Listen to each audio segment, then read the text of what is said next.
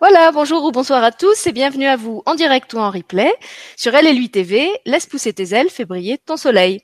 Ce soir, on se retrouve euh, pour une nouvelle émission en direct, une émission interactive euh, dans laquelle vous pouvez participer via le chat. Et euh, pardon, j'ai encore oublié de couper le son, donc j'ai un doublon. Voilà. Donc on se retrouve pour une nouvelle émission interactive dans laquelle vous pouvez interagir avec nous par le chat et dont le thème est la dépendance affective, ou plus exactement, comment passer de la dépendance affective à la liberté, parce que c'est quand même euh, vers ça qu'on tend tous, enfin qu'on espère tous aller. Euh, et apparemment, si j'en crois le nombre de d'inscrits sur l'événement Facebook associé à l'émission, c'est un thème qui intéresse et qui parle à beaucoup d'entre vous. Et voilà, on va faire de notre mieux pour répondre comme d'habitude à toutes vos questions et vous apporter tous les éclairages possibles à partir de nos expériences respectives, qui ne sont que les nôtres et qui ne sont en aucun cas des, des vérités euh, absolues. Euh, et pour cette émission, je suis donc accompagnée de trois personnes qui sont déjà intervenues sur la chaîne, donc que vous avez peut-être euh, déjà vu. Et je suis très heureuse de les avoir tous les trois ensemble parce que c'est un cocktail inédit et je voulais vraiment les avoir les trois. Je vous expliquerai pourquoi. Donc on a avec nous Armel Bonomé, qui est psychologue clinicienne. Bonsoir Armel. Bonsoir tout le monde. Bonsoir Sylvie.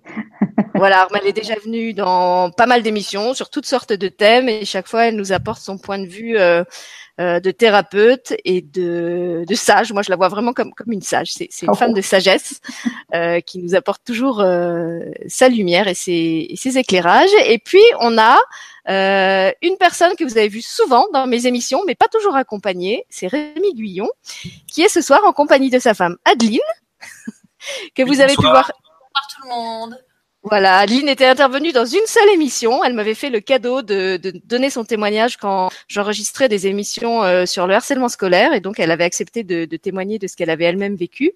Et donc ce soir, elle intervient sur un thème complètement différent, euh, aux côtés de Rémi, et c'est la première fois. Donc je la, je la remercie et je suis très heureuse de les avoir euh, tous les deux ensemble pour ce thème-là, parce que je vous expliquerai pourquoi. Euh, Rémi et Adeline, pour moi, c'est vraiment un, un, couple particulier, un couple qui compte dans ma vie. C'est aussi un couple d'amis. Euh, on se voit aussi euh, hors écran. Et voilà, je suis, je suis heureuse de vous les présenter euh, ensemble ce soir. Donc, pour euh, introduire l'émission, bah, je vais comme d'habitude vous expliquer euh, comment son, son, idée a jailli dans ma dans ma folle cervelle, euh, qui est toujours en mode pétillant. donc, c'est parti d'un c'est parti d'un événement tout à fait concret et euh, anodin. En fait, je savais pas du tout que ça allait m'inspirer une émission, à savoir que euh, j'étais en voyage euh, dans une grande ville, c'était à Paris. Euh, ça m'arrive pas souvent d'aller en ville, vous savez que je suis plutôt une lutine des forêts. Euh, mais voilà, je suis allée à Paris et j'ai découvert dans le centre-ville de Paris, où je n'étais pas allée depuis longtemps, que tous les ponts et d'autres lieux touristiques, pas seulement à Paris, mais j'ai pu constater après que c'était le cas dans d'autres lieux touristiques partout en Europe, étaient littéralement colonisés par des cadenas. Euh, qu'en plus certains trouvaient ça joli, qu'on faisait des photos et des expos de photos de ces cadenas. Et quand je me suis approchée des cadenas, ce qui m'a encore plus atterré, euh, c'est qu'ils étaient associés à des messages d'amour, de Saint-Valentin et de mariage. Et euh, là, je dois dire que j'ai vraiment eu comme une sorte de sueur froide dans le dos, de me dire mais qu'est-ce qu'on fait passer dans l'inconscient des gens à travers cette image de l'amour et du mariage et ce cadenas toujours bien fermé et bien verrouillé, à tel point d'ailleurs que quand j'ai cherché une image pour annoncer euh, l'événement sur Facebook, je cherchais une image de cadenas ouvert et il y en avait quasiment aucun. C'était toujours des cadenas bien fermés et bien verrouillés. Et je me suis demandé euh, ce qu'on essayait de faire passer ou ce qui était en train de se passer dans l'inconscient des gens pour qu'ils associent à ce point l'idée du mariage et de l'amour à quelque chose de fermé, de verrouillé, une espèce de possession avec un panneau écrit euh, chasse gardée dessus. Euh, personnellement, c'est pas du tout ma, ma conception de l'amour et, et, du couple ou du mariage, enfin du, couple, quelle que soit la forme qu'ils prennent. Euh, et voilà, c'est ça qui m'a donné de faire une, c'est ça qui m'a donné envie de, de faire une émission sur ce sujet. Et euh, pour ça, donc j'avais envie d'avoir euh, Armel parce qu'elle a ce point de vue euh, professionnel qu'elle peut nous apporter. Et j'avais envie d'avoir aussi Rémi et Adeline parce que quand j'ai commencé justement à regarder les couples autour de moi, je me disais qu'il y en avait très peu qui me faisaient envie et qui me donnaient une image positive du couple. Je voyais beaucoup de gens qui étaient ensemble par habitude, par peur d'être seuls, par euh, bah, par peur de, de, de, déconstruire leur famille, par euh, euh, parce qu'ils voulaient pas revendre leur maison, enfin pour tout un tas de raisons qui, qui me semblaient pas les bonnes. Et je me disais finalement, dans mes relations, il y a un seul couple qui pour moi incarne vraiment un vrai équilibre entre l'amour et la liberté. Euh, un couple où on est authentique, naturel, où il y a des pets, euh, mais où ça n'empêche pas qu'on s'aime et, qu'on partage les choses dans la simplicité. Et c'est le couple d'Adeline et Rémi. Donc c'est aussi pour ça que je voulais vraiment les avoir ensemble euh, ce soir. Et j'avais pas encore eu l'occasion de leur dire à quel point ils sont importants pour moi de ce, point de vue-là, mais je voulais le, je voulais leur dire ce soir et, avec d'autant plus chaleur qu'ils m'ont encore reçu chez eux euh, il, y a, il y a quelques jours. Voilà. Donc par rapport à cette intro, je ne sais pas si l'un ou l'autre d'entre vous veut prendre la parole. non. Alors sinon, moi j'avais proposé qu'on commence peut-être par Armel et qu'elle nous dise d'un point de vue euh, professionnel, d'un point de vue du point de vue de la psychologie, euh, quand on parle de dépendance affective, euh, comment on repère en fait qu'on est dans une relation de dépendance affective? Est-ce qu'il y a des signes distinctifs? Quelle serait un petit peu la définition clinique, si on peut dire, de, la dépendance affective? Bon, alors, euh, est-ce qu'il y a une définition clinique? Je ne la connais pas, hein, s'il y en a une. En tout cas, dans mon expérience, que je pourrais dire, effectivement, la dépendance affective, elle se, euh, elle se repère euh, très souvent par des symptômes. Alors, il va y avoir des symptômes psychiques ou des symptômes physiques. On va avoir les deux. Hein. Et cette dépendance, alors dans, dans mon expérience, elle est souvent du côté féminin. Hein, c'est plus les femmes qui viennent se plaindre de ça. J'imagine bien qu'il y a des hommes, hein, mais en tout cas, moi, les gens que je reçois, c'est surtout des femmes. Et euh, cette dépendance, elle est souvent. Euh, alors, quand je vois les, gens qui, viennent euh, me voir, ils, ont déjà commencé à prendre conscience hein, qu'ils sont dans la dépendance. Mais ça, commence à leur apparaître souvent dans quand une femme commence à dire, bah, j'en ai marre, c'est moi qui fais tout à la maison. ça, c'est très courant. Euh, on a l'impression que mon mari, n'entend pas que je suis en difficulté. J'ai menacé plusieurs fois de partir de la maison, euh, mais j'ai l'impression qu'on me croit pas. Euh, il y a même des femmes qui le font, hein, qui partent quelques jours pour bah, pour montrer qu'elles en ont assez. Et puis, bah, ce qui est formidable, c'est qu'elles reviennent. Et puis ça repart pareil. c'est ça qui est formidable. Et là, elle, elle commence à prendre conscience qu'il y a quelque chose qui leur manque moi, je, dirais que la dépendance affective, elle arrive quand il y a une sensation qu'il y a quelque chose qui manque. C'est-à-dire que euh, quand elles sont parties puis qu'elles reviennent, elles se rendent compte que finalement, ben, euh, elles s'ennuient, euh, elles pensent beaucoup à leurs enfants, elles pensent beaucoup à leur mari, et puis ben, elles savent plus trop quoi faire. Donc, ben, elles retournent et puis euh, elles recommencent à s'occuper. Donc euh, elles vont commencer à s'occuper, euh, alors souvent des enfants, hein, c'est comme ça que ça commence. Et puis bah, elles vont se réoccuper du ménage, des courses, enfin du truc classique pour lequel elles étaient parties. Et puis, bah, au bout de quelques temps, ça recommence, elles en ont marre, hein, parce qu'effectivement, euh, le mari, lui, il a réussi à gérer ça à peu près pendant que la, femme n'était pas là. Mais de toute façon, comme il savait qu'elle allait revenir, puisqu'il n'y avait rien qui avait été décidé euh, entre eux, euh, c'était juste, euh, comme il dit souvent, enfin, ça m'est arrivé d'avoir des couples, le mari dit oui, bah, c'était un coup de gueule, elle en avait un peu trop, mais quand elle, je savais qu'elle allait revenir, de toute façon. Donc, bah, il a rien changé. Hein. Donc, il a, il a, il a pallié à peu près à ce qui se passait. Et puis, euh, et puis, bah, c'est reparti quand elle est revenue. Hein. Et puis, euh, quand la, femme reprend conscience de ça, c'est là, à ce moment-là, qu'elle vient voir en général et dire bon bah, je vois que ça a recommencé exactement pareil. Mon mari a rien compris de ce que j'ai fait, il a rien entendu. Non, encore mieux, il a rien écouté. voilà, elle a l'impression qu'il n'a pas écouté. Bien entendu, il a écouté, hein, mais lui, ça l'a pas trop dérangé. Et puis, il a bien senti que c'était pas au bon endroit, c'était pas situé au bon endroit et que finalement cette femme, elle avait quand même besoin d'être dans cette posture-là, et donc bah, lui, il n'a pas changé puisque elle, elle avait encore besoin de ça. C'est normal qu'il n'ait pas changé. Hein. dans un couple, on est en, normalement en, communication directe avec l'inconscient et que y chacun joue bien son rôle. Hein, et quand le mari ne bouge pas, eh bien c'est alors on va pas dire euh, la faute de la femme, hein, bien entendu, c'est pas du tout comme ça, mais c'est que il a il a pas fini de jouer son rôle et que euh, donc lui peut-être qu'il a pas du tout envie que ça change, mais surtout que la femme elle a elle a pas elle a pas vu que elle elle devait bouger. Hein, et donc lui, bah, il continuait à lui resservir euh, ce cadeau et puis de lui montrer qu'effectivement, elle est toujours dans cette dépendance. Et ça vient, euh, ça vient chercher une structure très profonde de l'être humain hein, qu'on étudie en, psychanalyse, qui est euh, la dépendance à l'autre. Et la dépendance à l'autre, c'est pas rien. C'est pas juste je suis dépendant pour m'aider, pour pour partager les tâches ou des choses comme ça. Non, non, c'est une vraie dépendance de construction de l'être humain. L'être humain, quand il vient au monde, il se construit dans la dépendance à l'autre. Hein, quand il arrive, il vient d'abord se construire dans le miroir de l'autre. Le bébé, il est dépendant. Hein, on a dire tout ce qu'on veut, il est dépendant. Et quand il va construire son image de lui-même, il va, il va se construire en miroir de ce qu'il voit de ses parents. Hein. Voilà d'abord la première chose. Et, et l'être humain, il peut pas se construire autrement. C'est ce qui vient poser beaucoup de soucis dans les structures comme l'autisme. Hein, où effectivement la, la dépendance à l'autre est très compliquée, c'est vraiment la, chose la plus compliquée. Et donc euh, dans l'autisme, on va, caricaturer un petit peu, il vient au contraire euh, eh bien, refuser cette dépendance-là. Voilà, il veut pas, il veut pas y aller, donc bah, des fois il a le regard fuyant et il, se coupe complètement, il va pas pouvoir accéder à la parole. C'est vraiment le critère euh, qu'on repère le mieux. Hein. Et donc cette dépendance, il va falloir apprendre petit à petit à apprendre son indépendance. C'est ce que ce qu'essayent de faire euh, les ados là en général. Et puis bah puis quelquefois ça rate. Hein. Euh, quelquefois ça réussit, mais quelquefois ça rate. Et on a besoin de rejouer ça, repasser par ces structures d'identification. On appelle ça l'identification. Hein, on, on, a des traits euh, sur, auxquels on s'identifie, des, des pensées, des, enfin des, tout, toutes les choses sur lesquelles on, peut aller chercher une identification pour se reconnaître soi-même. Mais quelquefois, eh bien, il faut que ça aille très très loin. Il faut vraiment euh, que ça aille dans une dépendance euh, presque pathologique quelquefois, pour qu'on réussisse à apercevoir que, eh bien, on est resté dans cette dépendance et qu'on n'a pas réussi à devenir indépendant. Voilà. Hein. Et, et dans le couple, dans le couple, c'est vraiment une belle occasion. Moi, je vais mettre ça du côté positif.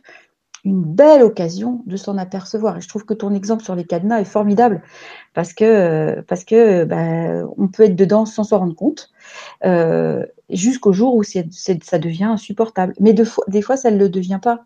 Hein. on, reste dépendant de l'autre et puis bah, ça nous secoue pas assez pour que qu'on sorte de ça et puis on continue et puis on continue à transmettre ce modèle. Hein, donc, euh, je, je, je, voilà, j'insiste bien sur l'idée que c'est pas euh, euh, c'est pas mal d'être dépendant de l'autre, c'est mal à partir du moment où ça devient vraiment trop, on devient trop attaché, quoi, comme comme ton, ton cadenas là, et que là, il y a, quelque chose qui peut plus se faire. Hein. Voilà ce que je peux en dire pour l'instant, et puis on creusera peut-être un peu plus tout à l'heure. Merci Armel. Donc si je, je reformule euh, comment j'entends ce que tu dis, on, on, parle de dépendance affective quand il y a en, dans, dans, enfin, dans un couple ou dans une relation, c'est même pas forcément dans le couple, mais là on, je pense que ça va être centré beaucoup sur le couple ce soir. Euh, donc on dit qu'il y a dépendance affective quand il y a une espèce de cercle vicieux comme un, un schéma euh, relationnel enlisé ou grippé qui se répète euh, non-stop sans trouver de solution. Euh, et où en fait il faudrait euh, il faudrait apporter de l'air, il faudrait apporter du, changement et de la liberté dans ce couple. Et pour une raison X euh, qui appartient probablement à chaque couple, c'est pas possible parce que euh, on repart toujours justement dans ce modèle à l'identique. C'est ça? Voilà, c'est ça. Et dans, cette identification, souvent, ça, ça, vient de la relation qu'on a eue avec les, parents en principe.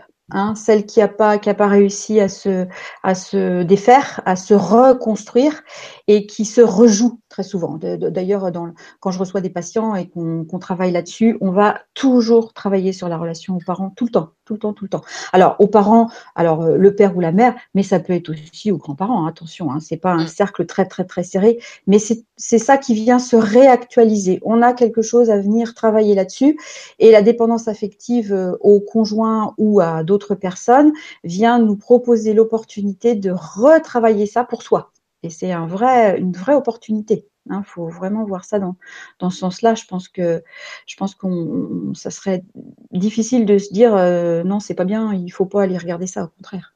Hein, voilà, tout à fait. Et alors quand euh, tu dis que quelquefois ça devient même pathologique, comment est-ce qu'on peut euh, euh, comment dire Qu'est-ce qui est derrière ça en fait? Puisque tu dis que ça joue beaucoup dans, dans, ce qui s'est passé à, l'enfance et parfois aussi à l'adolescence. C'est quoi? C'est la peur de perdre l'amour de l'autre? Comment ça se traduit? Est-ce que c'est de la jalousie comment dire exagérée Est-ce que c'est un sentiment d'angoisse ou de vide quand l'autre n'est pas là? Quels sont les, les symptômes? Puisqu'on on parle de dépendance, donc je pense qu'il y a vraiment des, des ressentis même physiques quand on parle de dépendance au tabac, de dépendance à l'alcool. C'est mmh. quelque chose qui se ressent dans le corps. Donc là, au niveau de la dépendance affective, ça se traduit comment?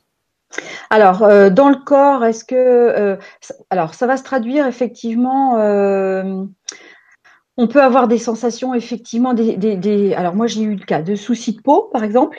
Voilà, ça, ça, ça peut venir nous montrer quelque chose d'une dépendance affective. Alors attention, on va pas dire que tous les soucis de peau c'est ça, hein, euh, pas généraliser, mais voilà, c'est ça c'est un exemple qui me, vient là. Mais euh, ça, ça va se traduire aussi. Alors, effectivement, la jalousie, tu as raison, il peut y avoir ça euh, euh, dans les fratries, par exemple. Alors, attention, tous les enfants qui sont jaloux ne sont pas dans la dépendance affective non plus, il hein, ne faut pas généraliser. Mais ça, c'est un signe. quand vous êtes avec quelqu'un qui est jaloux de tout, alors là, en général, vous avez en face de vous quelqu'un qui est dans cette dépendance. Après, ça peut être un peu plus grave hein, comme pathologie, mais en général, on a ça. ça peut être effectivement dans un manque de confiance en soi c'est-à-dire qu'on n'a pas réussi euh, à, trouver euh, ce qu'on vient y faire dans cette fratrie ou ce qu'on vient faire dans cette famille, euh, trouver sa place. Hein. souvent, on a ça. J'ai pas réussi à trouver ma place. Alors attention, il n'est pas question d'être le premier, le deuxième ou le troisième. Hein. il n'y a pas de place où on trouve mieux sa place. Hein. ça, je l'entends tous les jours, mais non, c'est pas le cas. et puis, il peut y avoir aussi, eh ben, un parent qui nous a pas laissé partir on, peut avoir ça aussi. Hein. voilà, un parent qui, euh, bah, qui veut nous garder dans cette dépendance-là parce que ça, l'arrange bien. Alors attention, c'est inconscient, hein, mais il, a besoin de ça pour, euh, se rassurer. Il a peur euh, d'avoir un manque, il a peur de ne pas y arriver tout seul. Et donc, ça va se traduire par bah, j'ai besoin de toi, par, par exemple, un parent qui garde son enfant dans son lit très longtemps. Mmh. qui met dans son lit quand l'autre parent est parti. Hein, euh, ça, c'est un exemple. Euh, ça peut être aussi euh, un enfant qui qu'on n'autorise pas à grandir, donc on le rend pas autonome. On ne le laisse pas prendre ses responsabilités, par exemple, pour faire ses devoirs. J'en ai récemment là une maman qui dit bah non, il pourra jamais faire ses devoirs tout seul. Bah, vous avez essayé? Bah non, j'ai pas essayé. Voilà, ça, ça peut être des voilà des, des façons de, de, voir les choses. Et puis donc du coup, ça va se réactualiser effectivement dans les relations autour ou dans les relations au couple. D'accord. Alors, je, propose justement qu'on laisse la parole à notre couple vedette de ce soir et qui nous, ils nous disent en fait, je sais pas s'ils ont envie de parler de leur couple ou de peut-être ce qu'ils ont vécu aussi avant d'en arriver à construire ce couple, puisque je crois qu'ils ont chacun eu des relations euh, avec d'autres personnes euh, avant d'être en couple, euh, où ça se passait pas aussi bien que ça se passe euh, entre eux aujourd'hui. Donc eux, ils, ils ont fait ce cheminement justement. Alors, je sais pas s'ils étaient dans des dépendances affectives, mais ils ont connu le couple dysfonctionnel et ils connaissent aujourd'hui ce que c'est un couple où on est heureux et libre? Donc je pense que par rapport à ça, déjà, ils ont des choses euh, à nous apporter. Hein, tu peux y aller, toi, si tu veux. Ok. Euh, bah, déjà, euh, ne serait, même ne serait-ce qu'en dehors du couple, quand tu disais qu'il y avait aussi la dépendance affective par rapport aux parents ou les choses comme ça, j'ai déjà eu le cas d'une femme, par exemple, qui avait c'est un, officier. Quand j'étais à l'armée, j'étais militaire pendant 11 ans en fait, avant de faire le métier de thérapeute. Et au final, euh, elle a, euh, elle avait de l'eczéma sa femme, donc lui m'a proposé de venir faire quelque chose pour elle. Et quand j'y ai été, je lui, ce qui m'est venu tout de suite, c'est qu'elle avait perdu son père jeune en fait. Euh. Et dès que je lui ai dit, elle s'est mise à pleurer, sa main est devenue toute rouge. J'ai juste eu à faire ma prière pour couper le feu et ça, ça a disparu en fait en une semaine et demie. Ce qui ça faisait 20 ans que ça traînait, ça avait, ça était en grande partie disparu. Donc en fait, oui, c'était dû à un manque. Donc oui, il peut y avoir les manques, les départs, les décès, des séparations brusques quand on dépendait beaucoup de l'autre pour son bien-être en fait. Mm. Et euh, nous, on, euh, on peut rejouer aussi. Je sais pas si on a la, notre mère, par exemple, chez les hommes, on peut revoir ça beaucoup. Il y a plein de gars qui, à l'armée, on le voyait beaucoup, qui savaient même pas faire leur linge ou des choses comme ça, faire la cuisine, faire des choses comme ça, et qui rejouaient maman euh, avec leur copine, quoi, qui s'occupaient de tout justement. Donc elle, elle joue la mère, eux, ils jouent, ils jouent, ils jouent l'enfant, et puis des fois, les hommes, ils peuvent jouer le père, et et euh, la, la, c'est leur femme qui, qui laisse tout, qui, qui demande tout le temps la permission pour faire quoi que ce soit en fait. Euh, est-ce qu'on peut mm. faire ci, est-ce qu'on peut faire ça, ou si par exemple on leur dit euh, bon on va à un resto ce soir, bah où tu veux, on va voir quel film, bah ce que tu veux, enfin où il y a un effacement en fait. L'autre euh, fait tout ce que veut l'autre, il y en a un qui écrase un peu l'autre quoi. Donc ben si on veut parler des couples d'avant, bah j'en ai eu, on en a eu pas mal tous les deux, on a eu pas mal d'expériences, faut le dire et on, se cherchait beaucoup.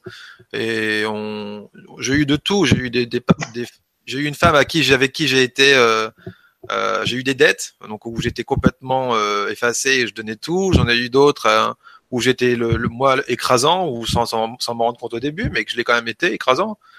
Et euh, d'autres où quand on quand je me suis rendu compte au bout d'un moment en m'ouvrant un peu à la spiritualité à différentes choses comme ça que je j'avais un manque de féminin et que j'allais chercher des femmes très féminines, besoin de plus de cadres, autre chose comme ça. Comme moi j'étais militaire, bah venez chercher le cadre chez moi, alors masculin, euh, organisé, structuré chez moi, on va dire. Et du coup, ben euh, quand euh, quand moi j'ai réglé le mien, bah bizarrement quand quand j'avais plus à prendre ça chez l'autre, bah il y a un il y a un changement qui se passe en fait. En général, le couple c'est soit les deux évoluent en même temps et ça change, soit il y en a un qui change plus que l'autre et les chemins se séparent en fait. Enfin, les Mm. ça change plus que l'autre, je m'entends. Hein. C'est juste qu'on prend des chemins différents et ça et ça s'arrête. On a, on joue plus les mêmes jeux en fait. Le, le jeu n'a plus lieu d'être. Donc euh, bah du coup ça s'arrête. Et ce qui s'est ce qui s'est passé pour nous, c'est que juste avant de se rencontrer, nous on euh, disons que j'ai beaucoup lâché le contrôle. J'avais beaucoup travaillé sur moi, sur mes parties personnelles. Euh, ce que je voulais, ce que je voulais plus, euh, l'autonomie aussi. J'étais beaucoup plus autonome qu'avant. Je me prenais en main. Je sais faire la cuisine, je sais faire mon linge, je sais faire plein de choses, je sais faire mes papiers, je, euh, je prends soin de moi, je, plein de choses comme ça. Et au final, euh, du coup, on, on j'étais déjà plus autonome. Et je, je cherchais du coup plutôt ce que j'avais envie de vivre avec quelqu'un. Donc, j'avais fait, euh, pour ceux qui me connaissent, j'avais fait une liste avec euh, 41 affirmations de ce que serait ma prochaine femme. Vraiment. Et ce que serait ma vraie, ma femme avec laquelle je voudrais me marier, parce que je m'étais jamais marié avant. Donc j'ai mis 41 affirmations très précises. Et euh, le mois d'après, j'ai rencontré Adeline, donc, et qui, elle, elle correspond exactement à toutes les, tout ce que j'avais marqué, même plus. Adeline, les Adeline. 41 vœux accomplis ouais, une ah ouais, ça. Je lui ai montré la liste au bout de deux jours hein, pour qu'elle le voie de ses yeux, hein, mais c'était. C'est la vérité, complètement vrai, 41 quoi. affirmations et c'est des longues phrases quand même. Fallait quand même le faire. Oui. Mais ça, ça a fonctionné à partir du moment où on, on sait ce qu'on veut en fait et on où on bah en fait ça, ça sert hein, faut pas euh, je trouve que la, la souffrance quitte à faire enfin bon quitte à souffrir autant que ça nous serve à quelque chose. Donc euh, j'en ai tiré des leçons on va dire. Mais il a il a il a fallu passer par plein d'états. Il a fallu passer par l'envie de me tuer en 2003 il a fallu passer par par plein de choses par de la dépendance affective justement par rapport à mon père. Je voulais qu'il m'aime ou de la façon qu'il- que je voulais. Et je reproduisais plein de choses comme ça en fait. Que ce soit avec mon père avec mes chefs de section avec euh, la hiérarchie en général enfin il n'y a pas que dans le couple en fait. Donc euh, c'est pour ça que j'aime bien ce que dit euh, aussi Armel et Sylvie. C'est c'est vraiment ça. C'est on, on rejoue de toute façon ça avec les autres en fait. Et plus on est autonome nous-mêmes plus on se connaît nous-mêmes je vais dire et plus on peut être libre avec les autres. Euh, moi je dirais ça comme ça. Avant de parler de notre couple en fait. Tu veux dire quelque chose? Euh, bah oui. Moi, c'est pour rebondir un petit peu sur ce que tu disais, Armel. Je me suis reconnue un petit peu dans toutes les femmes dont tu as parlé. Même si j'ai pas d'enfant, j'ai connu effectivement, euh, là, moi, en tant que femme, faire le ménage et tout faire, et puis pendant que l'autre faisait rien, ce que je pensais effectivement. hein. Ça, c'était plutôt mon premier couple, je vais dire. Euh, pendant que lui, ben, il allait par exemple au football ou il allait euh, faire d'autres choses en fait à l'extérieur, mais choses que moi je m'autorisais pas en fait. Alors j'aurais pu effectivement moi m'autoriser d'autres choses. Et J'étais vraiment centrée sur voilà, je m'occupe, je fais le ménage et j'attends qu'il rentre, j'envoie des messages. Des fois, peut-être même à être un peu trop intrusive en fait, et à en vouloir trop de l'autre qui me réponde. Parce que s'il me répondait pas, c'était pareil, c'était pas, ça m'allait pas en fait. Et maintenant, avec du recul, je me rends bien compte que c'était effectivement pathologique. Le deuxième couple que j'ai vécu un peu plus longtemps, j'ai- j'ai fait un petit peu ce jeu-là aussi, mais beaucoup moins en fait. J'ai réussi à refaire, à me, à me retrouver moi en fait. Je pense que je, je m'aimais pas assez. Et du coup, je, j'aimais trop l'autre, quelque part mal. Et du coup, ça me permettait pas d'être moi-même. Et au fur et à mesure du temps, en fait, ça a fini par euh, bah, se passer. En fait, je pense, je pense qu'inconsciemment, j'ai fini par comprendre qu'il fallait que je m'occupe de moi. Et euh, avant de rencontrer Rémi, euh, pareil, moi, j'avais pas fait une liste comme lui avait fait euh, 41 affirmations, mais au fur et à mesure des, en fait, il est Rémi, c'est l'addition de tous les hommes, le meilleur de tous les hommes que j'ai rencontrés dans ma vie, en fait. Voilà, pareil dans le moi physique, côté. dans l'intellect, dans les valeurs, dans le respect, dans toutes ces choses-là. Euh, effectivement, il fallait aussi quelqu'un d'indépendant euh, qui fasse aussi sa part de, bah, de ménage. hein. Mon, mon homme fait le ménage, fait la cuisine. euh, voilà, il Je fait des tâches confirme, ménagères. je confirme, je l'ai vu à l'œuvre. Tout à l'heure, on a fait au point sur, euh, voilà, sur, euh, bah, sur les tâches ménagères. hein. répartition encore plus des tâches encore Répartition, encore plus des tâches. quoi. qu'on voulait plus faire si, si on pouvait pas partager ça Et c'est un équilibre qui se fait un peu tous les jours, en fait. Et effectivement, il est libre de faire ce qu'il veut de son côté, tout en me respectant. Et moi, pareil, de mon côté, je fais ce que je veux, en fait. Dans mon métier, dans mes activités, euh, dans plein de choses. Et puis, on se retrouve et c'est génial parce qu'on partage euh, ce qu'on a fait de notre journée, ce qu'on, qu'on a appris. Puis, on sait aussi se laisser nos, on, on vit euh, dans une maison, on a la chance d'avoir une grande maison parce que Rémi fait ses soins à domicile. Et moi, je travaille à 80%. Donc, on est assez souvent ensemble dans le même lieu. Donc, on arrive aussi à s'octroyer chacun, euh, dans on se met chacun dans notre coin, ou même dans la même pièce, euh, sans ressentir en fait ce que l'autre euh, fait ou ce qu'il pense, parce que des fois, on se, ressent quand même fort tous les deux. hein. Donc, on, arrive à être aussi dans la même pièce, mais sans forcément se parler pendant une heure, deux heures, trois heures en sachant laisser l'autre effe- effectivement avec lui-même en fait. Parce que dès qu'on est trop souvent, si on est trop souvent ensemble, je pense que ça pourrait être effectivement. Bah, ça nous vient, ça nous vient pas en fait parce malsain, ça, ça vient pas en fait. ouais, parce qu'on on- est, comme comme on disait, on est on est assez autonome. Donc en fait, au début, ça nous faisait, ça nous choquait presque parce qu'on on se disait mais mince, enfin, on était tous les deux dans un hammam par exemple, et on se disait j'ai l'impression que t'es là et qu'en même temps t'es pas là. C'est que j'ai on a les avantages du célibat en fait en étant en couple et pourtant en étant complètement fidèle et complètement ok euh, en- envers nous, mais l'autre est un vrai bonus en fait. Euh, on, on a, on- c'est, c'est comment dire, mais on arrive à se satisfaire nous-mêmes en fait. Mm.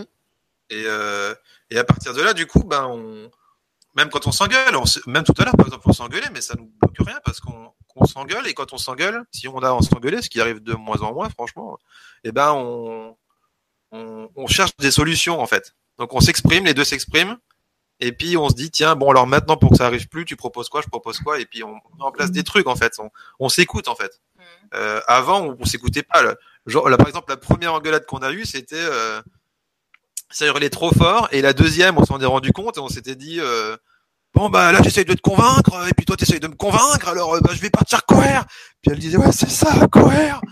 Du coup, du coup, j'allais me défouler, elle se défoulait dans son coin. Et puis quand on revenait, on discutait en fait. Mais avant, c'était nos premiers réflexes. Et puis maintenant, pas de problème. Enfin, même si on doit même parler fort ou quoi que ce soit, mais ça, on a toujours, on est toujours dans une démarche d'améliorer le truc en fait, de euh, qu'on soit vraiment bien tous les deux en fait. Le but c'est qu'on soit bien et qu'on fasse ce qu'on veut en fait. Euh, et ça, ce que j'aime bien avec Adeline aussi, et ce que j'aime bien dans notre couple, c'est que je peux faire mon métier de thérapeute, euh, faire mes stages, faire des conférences, ce que je veux, et bouger sans qu'elle, sans qu'elle soit forcément avec moi, et qu'on fasse ce qu'on veut. Donc je fasse une émission pendant qu'elle est en train de, de, de, de regarder la télé en bas si elle veut quoi. Et elle, pareil, elle peut faire euh, tout ce qu'elle a envie à côté. Et du coup, on, on s'est même dit que si je devais changer de métier, que je devrais changer de métier ou quoi que ce soit, bah ok, pas de problème. On se contrefout de ce que l'autre fait, du moment que ça lui plaît et qu'il est ok avec ça. Voilà, en fait. c'est ça. Euh, il, fait, il fait tout ce qu'il veut tant que ça le rend heureux. Mm. J'ai j'ai compris, je pense, au fur et à mesure de mes couples, que si on laissait pas l'autre libre, on, on le perdait et on se perdait nous-mêmes. c'est clair. Et donc, il n'y a aucun intérêt ni pour l'un ni pour l'autre. Moi, ce que j'ai pu comprendre. Bah puis si on est heureux tous les deux dans ce qu'on fait, en fait, du coup, on est heureux quand on est ensemble, quoi. Ça continue. Donc euh, on, on se frustre pas. Après, il y a plein de sujets à aborder. On pourra en parler longtemps. L'aspect des sexualités, l'aspect tout un tas de choses comme ça qu'on a beaucoup beaucoup parlé ensemble aussi, qu'on a beaucoup euh, fait évoluer aussi entre entre nous, quoi. Mais en fait, c'est vraiment pour moi la base, c'est euh, aimez-vous vous-même d'abord et commencez à, à essayer de chercher en vous ce qui vous manque hein, plutôt que de chercher chez l'autre. Et puis euh, oser dire ce qui va pas, euh, communiquer quoi, simplement, euh, même si ça pique, hein, tant pis. la vérité, il y a rien de mieux pour moi. Après, à force, de toute façon, même si on fait des conneries ou des erreurs dans notre communication, bah on s'améliore et puis c'est tout. Si on n'est pas diplomate au début, bah c'est comme pour le vélo, on met des roulettes au début et, puis après on les enlève. Bah si on s'engueule au début, bah oui, on sera peut-être un meilleur diplomate avec l'expérience. Oui, et puis vaut mieux une bonne engueulade, euh, comme tu dis, qui se résout après par euh, un éclat de rire qu'un un espèce de, de silence larvé qui va durer des, des semaines, des mois, qui va s'infecter, qui va dégénérer en petites piques et en petites. euh, euh, moi, il y avait beaucoup ça dans ma famille. En fait, les gens se disaient jamais les choses en face, euh, mais il, y avait, il y avait toujours comme une espèce d'agressivité latente, euh, mais l'abcès crevait jamais. Tu vois, tu sentais qu'il y avait des choses qui avaient besoin d'être dites, mais elles étaient jamais posées. Et du coup, ça, je trouvais que ça créait une, une espèce d'ambiance vraiment euh, malsaine. Euh, et dans, dans ce que vous dites, moi, il y a, y, a, y a un mot que je retiens qui a, qui a été vraiment aussi une clé pour moi, c'est c'est l'autonomie. Euh, j'ai assez vite compris en fait que si je voulais euh, me sentir bien, euh, en couple et dans la relation en général, il fallait qu'il y ait communication. Ça, c'est Rémi et, Adeline en ont parlé. Et il fallait aussi que euh, je sois capable de veiller sur moi-même, de satisfaire au maximum mes propres besoins pour ne pas utiliser l'autre comme un instrument qui était là euh, pour satisfaire euh, mes manques affectifs, mes petits caprices, me rassurer quand j'avais besoin. En fait, quelqu'un envers qui j'avais des attentes qui, qui forcément n'allaient pas être toujours comblées parce que l'autre, ben, il n'était pas là pour combler mes attentes, il était là pour être lui-même. Et je voulais aussi, moi, pouvoir être pleinement moi-même et ne pas servir d'instrument à quelqu'un qui allait m'utiliser pour combler ses manques affectifs, pour euh, se rassurer, pour euh, être valorisé, pour euh, se sentir exister. voilà. Donc, avant d'en arriver là, j'ai aussi eu pas mal d'expériences, plus ou moins extrêmes, toutes sortes d'expériences. Et, et, souvent, justement, je, je trouvais pas ce juste équilibre. J'étais toujours ou dans des relations trop fusionnelles qui très vite m'étouffaient, ou au contraire dans des relations avec euh, des hommes qui étaient très loin. J'ai eu plein de chéris dans plein de pays étrangers, euh, toujours à, à, perpète les oies. Euh, et, du coup, c'était très compliqué pour se voir et on souffrait beaucoup parce qu'on avait envie d'être ensemble et on pouvait pas. Donc voilà, je trouvais pas cette, juste distance en fait entre être ensemble sans être collés l'un à l'autre comme des escargots et être être voilà, je, je trouvais pas cette distance, je trouvais pas cette, ce respect en fait dans la relation à l'autre qui me permettait d'être bien. Et en fait, ça, je l'ai trouvé euh, quand j'ai justement appris à, à avoir ça d'abord avec moi-même. Je crois que vous, vous l'avez tous dit, euh, chacun à votre façon, et je crois que c'est vraiment la, la clé quand vous apprenez à prendre soin d'abord de vous-même, euh, à vous donner l'affection dont vous avez besoin, la place dont vous avez besoin, le respect dont vous avez besoin, l'écoute dont vous avez besoin, l'empathie dont vous avez besoin. Et ben comme l'a dit Rémi, après quand l'autre vous la donne, c'est une cerise sur le gâteau, c'est beau. Euh, et si vous la donne pas, et eh ben c'est pas une souffrance. Donc après vous n'allez pas lui reprocher de pas vous avoir donné ça. Euh, euh, vous n'allez pas lui tomber dessus à bras raccourcis, à dire ouais voilà j'avais besoin de ci et tu m'as encore pas écouté, et ta fille est sur ton téléphone et, et tu m'as pas accordé d'attention. Enfin voilà tout ce qu'on entend des fois dans les, dans les couples un peu en mode enlisé dont parlait dont parlait Armel je pense que ça permet vraiment de sortir de cette espèce de cycle de, de l'accusation, du reproche, de, la culpabilisation, où, finalement on n'est plus dans un rapport d'amour, on n'est plus dans un jeu de pouvoir et de, de, de récrimination. Euh, et en fait, je crois que c'est tout ça que cette image du, du cadenas euh, a évoqué pour moi, c'est que, comme l'ont dit Rémi et Adeline, pour moi, un couple, c'est c'est deux personnes qui sont ensemble librement parce qu'elles le choisissent et parce qu'elles sont libres d'être ensemble, pas parce qu'elles se sentent obligées de rester l'une avec l'autre, pas parce qu'elles se sentent seules ou mal ou abandonnées quand elles ne sont plus avec l'autre. Et si on n'a pas déjà cette, cette complétude euh, en soi, à l'intérieur de soi, je pense qu'on peut pas trouver cet équilibre euh, avec l'autre. Même au début, quand on s'est marié, l'anneau me dérangeait un peu au début. On a, on, a, on a osé aussi parler de ça, en fait. De dire, tiens, ok, on se marie, mais elle me disait, est-ce que tu veux, je voudrais bien que ça dure toute notre vie? Je lui disais, mais je, je suis incapable de te, de te promettre ça. Qu'est-ce qu'on en sait en fait? Euh, C'est dur à dire, de dire euh, jusqu'à la fin de mes jours, jusqu'à la fin de nos jours, qu'est-ce qu'on en sait en fait, parce que, euh, que on sait pas de quoi faire la vie. Par exemple, je sais pas si je pars avant elle et si, ou si elle part avant moi et puis euh, qu'on doit se reconstruire après, ben pourquoi s'interdire Enfin, euh, ou, ou, alors qu'on on soit toujours, toujours, absolument toujours en accord, mais personne peut le dire. Donc on, on, on oui, c'est la première fois qu'en ayant d'ailleurs osé parler de tout ça, hein, parler de tout ça, de dire que j'avais pas forcément envie d'un anneau, des choses comme ça, que, que maintenant l'anneau me dérange absolument plus et que surtout qu'on est que c'est la première fois que je que je que je me sens pouvoir vivre euh, les cheveux, voir avec quelqu'un à mes côtés les cheveux blancs et tout ça, euh, ça me ça me fait rêver en fait. C'est plus euh, c'est plus du tout gênant en fait. Je, je nous vois vraiment faire ça quoi. C'est du coup, c'est, mais c'est tout le paradoxe. C'est on s'autorise à parler du fait que ça nous, ça nous bloque ou que ça nous fait bizarre. Et derrière, du coup, c'est plus du tout gênant. Donc, c'est comme d'habitude, ne pas faire de déni non plus sur ce qui va pas. Donc, pour moi, c'est encore une fois une histoire de communication. Et on, on se dit, on se dit vraiment tout. Elle connaît, elle connaît tout de moi. Elle connaît tous les trucs les plus honteux, je crois. Je lui ai dit tous les trucs, tout ce que je peux avoir de pire dans ma vie ou mes plus grands moments de gloire euh, personnelle.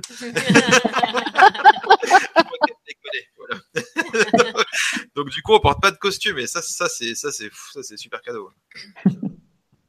Oui, moi je peux donner un autre exemple euh, qui, qui, qui, est un peu différent, mais qui, qui montre aussi qu'effectivement, quand il y a communication et, et, ce désir dont vous avez parlé de, de faire toujours que l'autre soit le mieux possible, c'est quand on a divorcé. En fait, moi je peux, je peux dire qu'on a vraiment euh, réussi notre divorce.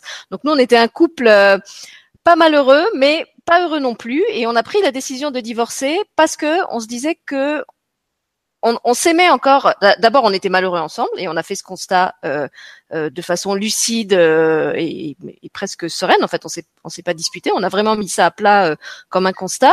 Et en fait, une fois qu'on a eu mis ça à plat, on s'est rendu compte qu'on était quasiment sur tout, y compris sur le fait qu'on pouvait pas rester ensemble, parce que on voyait bien qu'on prenait des chemins complètement différents. Que si on restait ensemble, on allait passer notre temps à se gêner l'un l'autre et empêcher l'autre de faire ce qu'il aimait. et on s'est dit finalement, on s'aime encore assez euh, pour ne pas vouloir euh, retenir l'autre comme un prisonnier et, lui imposer justement cette vie où il va être malheureux. Et, moi non plus, j'avais pas envie de m'imposer ça et mon mari n'avait pas envie de s'imposer ça. Et étonnamment, en fait, ce qui s'est passé, c'est qu'à partir du moment où on a pris cette décision de divorcer, on a retrouvé un projet de couple, ce qu'on n'avait plus depuis euh, pas mal de temps, qui était réussir notre divorce et faire en sorte que de cette séparation jaillisse le meilleur pour nous-mêmes et pour notre enfant et que chacun euh, vraiment en souffre le moins possible. Et finalement, c'est assez bizarre, mais on a réussi à faire dans ce divorce ce qu'on n'avait pas tellement réussi à faire dans notre couple. On a réussi à se parler, on a réussi à prendre des décisions ensemble, on a réussi euh, à trouver des accords. Euh, c'était vraiment comme un, un édifice qu'on échafaudait à trois, toujours en discutant, où chacun disait voilà, moi je voudrais ci, moi je voudrais pas ça, et en essayant de voir quelle, quelle allait être la solution qui qui correspondrait le mieux aux trois. Et on, on est arrivé dans cette situation presque euh, rocambolesque d'arriver devant l'avocate avec notre convention de divorce qui était déjà complètement rédigée euh, de, A à Z. En fait, euh, tout ce qu'on voulait savoir, c'est si juridiquement elle était acceptable et si on pouvait la faire valider comme telle. Mais on arrivé devant l'avocate en lui disant voilà, on divorçait, on est d'accord sur tout. D'ailleurs, on a pris la même avocate. on veut ça, ça, ça, ça. En fait, tout ce qu'on veut savoir, c'est savoir si c'est possible comme on l'a prévu. Et euh, j'ai vraiment euh, beaucoup de gratitude envers, mon ex-mari qu'on ait pu vivre ce, ce divorce de, de cette façon-là, euh, parce que moi j'avais été, euh, j'avais vécu le, le, divorce de mes propres parents qui, qui avait été beaucoup moins paisible et, et beaucoup plus euh, euh, difficile à vivre, même si j'étais déjà euh, grande quand c'est arrivé. Et je voulais surtout pas imposer ça euh, à mon enfant et qu'il revive la même chose. Et vraiment, je, je le dis sans sans fierté et sans pas pour faire de l'esbrouf, mais je trouve qu'on a réussi notre divorce.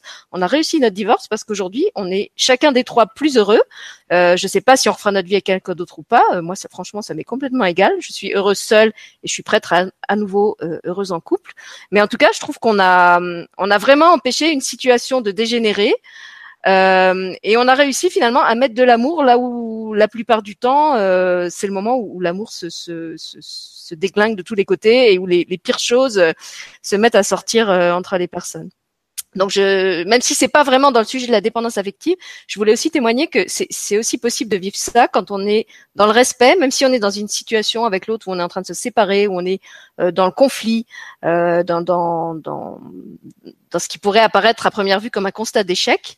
Euh, si justement on reste chacun libre et qu'on n'est pas dans la dépendance et de vouloir faire pression sur l'autre, et eh ben même une séparation ou un divorce, on peut la vivre euh, autrement. Voilà, donc c'était un petit, un petit aparté, mais je trouvais que c'était bien d'en parler aussi. Armel, vas-y. Oui, je voulais ajouter quelque chose. Euh, euh, en vous entendant parler, je, me rends compte aussi que les, les couples, quand euh, voilà, quand il y a la dépendance affective, on va imaginer dans, dans le sens la, la, femme se sent dépendante de son mari, elle, elle fait un travail sur elle et elle décide de le quitter, par exemple. Eh bien, ce qui est formidable qu'on qu'on voit apparaître souvent, c'est que finalement, la dépendance affective, elle était des deux côtés, c'est-à-dire que le mari se sent vraiment quitté et lui, c'est lui qui s'aperçoit que finalement, il est aussi dans une dépendance. Il y avait quand même quelque chose là qui était sous-jacent, et donc ils se sont pas rencontrés pour rien en fait. C'est ça qui était intéressant, je trouvais de voir. Hein. C'est pas, euh, c'est pas que que l'un des deux. Souvent, il y a quand même un peu chez les deux. Hein. Donc il y a peut-être plus chez l'un que chez l'autre, mais il y a quand même un peu chez les deux. C'est ce qui, c'est ce, c'est ce qui se révèle. Euh, en général, dans, voilà, dans les, quand il y a des séparations ou quand il y a des choses qui se, qui se travaillent, hein, comme ça c'est une dynamique de toute façon. Hein. C'est comme quand on parle de, des relations toxiques, on dit toujours que c'est pas une personne qui est toxique, c'est la relation qui se crée entre les deux où il y a un déséquilibre qui fait qu'elle devient toxique. Mais mm. une personne qui est dans une relation toxique avec une autre peut être par ailleurs une personne euh, euh tout à fait capable d'avoir des relations euh, non toxiques dans sa vie professionnelle ou avec d'autres personnes. Mm. C'est c'est vraiment pas lié à la personne elle-même. C'est c'est une dynamique qui se crée euh, au sein de la relation. Mm. Et je voulais rajouter aussi par rapport euh, au témoignage de Rémi et Adeline là. Euh, donc effectivement, ils ont eu plusieurs expériences. Je voulais aussi dire que quelquefois, euh, on peut tomber sur une personne où on a l'impression qu'on est dépendant d'elle, et pourtant ça va quand même être la bonne personne. Ça, c'est important parce que à l'heure où effectivement les gens se séparent assez facilement maintenant, ah, c'est bien, hein, heureusement que ça existe ça. Mais il peut y avoir aussi un, bout de travail qui n'est pas allé jusqu'au bout et on n'a pas vu que finalement la personne en face, elle était la bonne et que comme euh, font euh, Rémi et Adeline euh, à discuter beaucoup, eh bien on, se dit bon bah non, il fait pas ce que je veux, il avance pas comme je veux, donc bah je, vais aller voir ailleurs et puis je vais trouver une autre personne qui va me faire avancer. Et cette personne peut quand même être être quelqu'un qui va nous aider à avancer et qui va pouvoir avancer avec nous.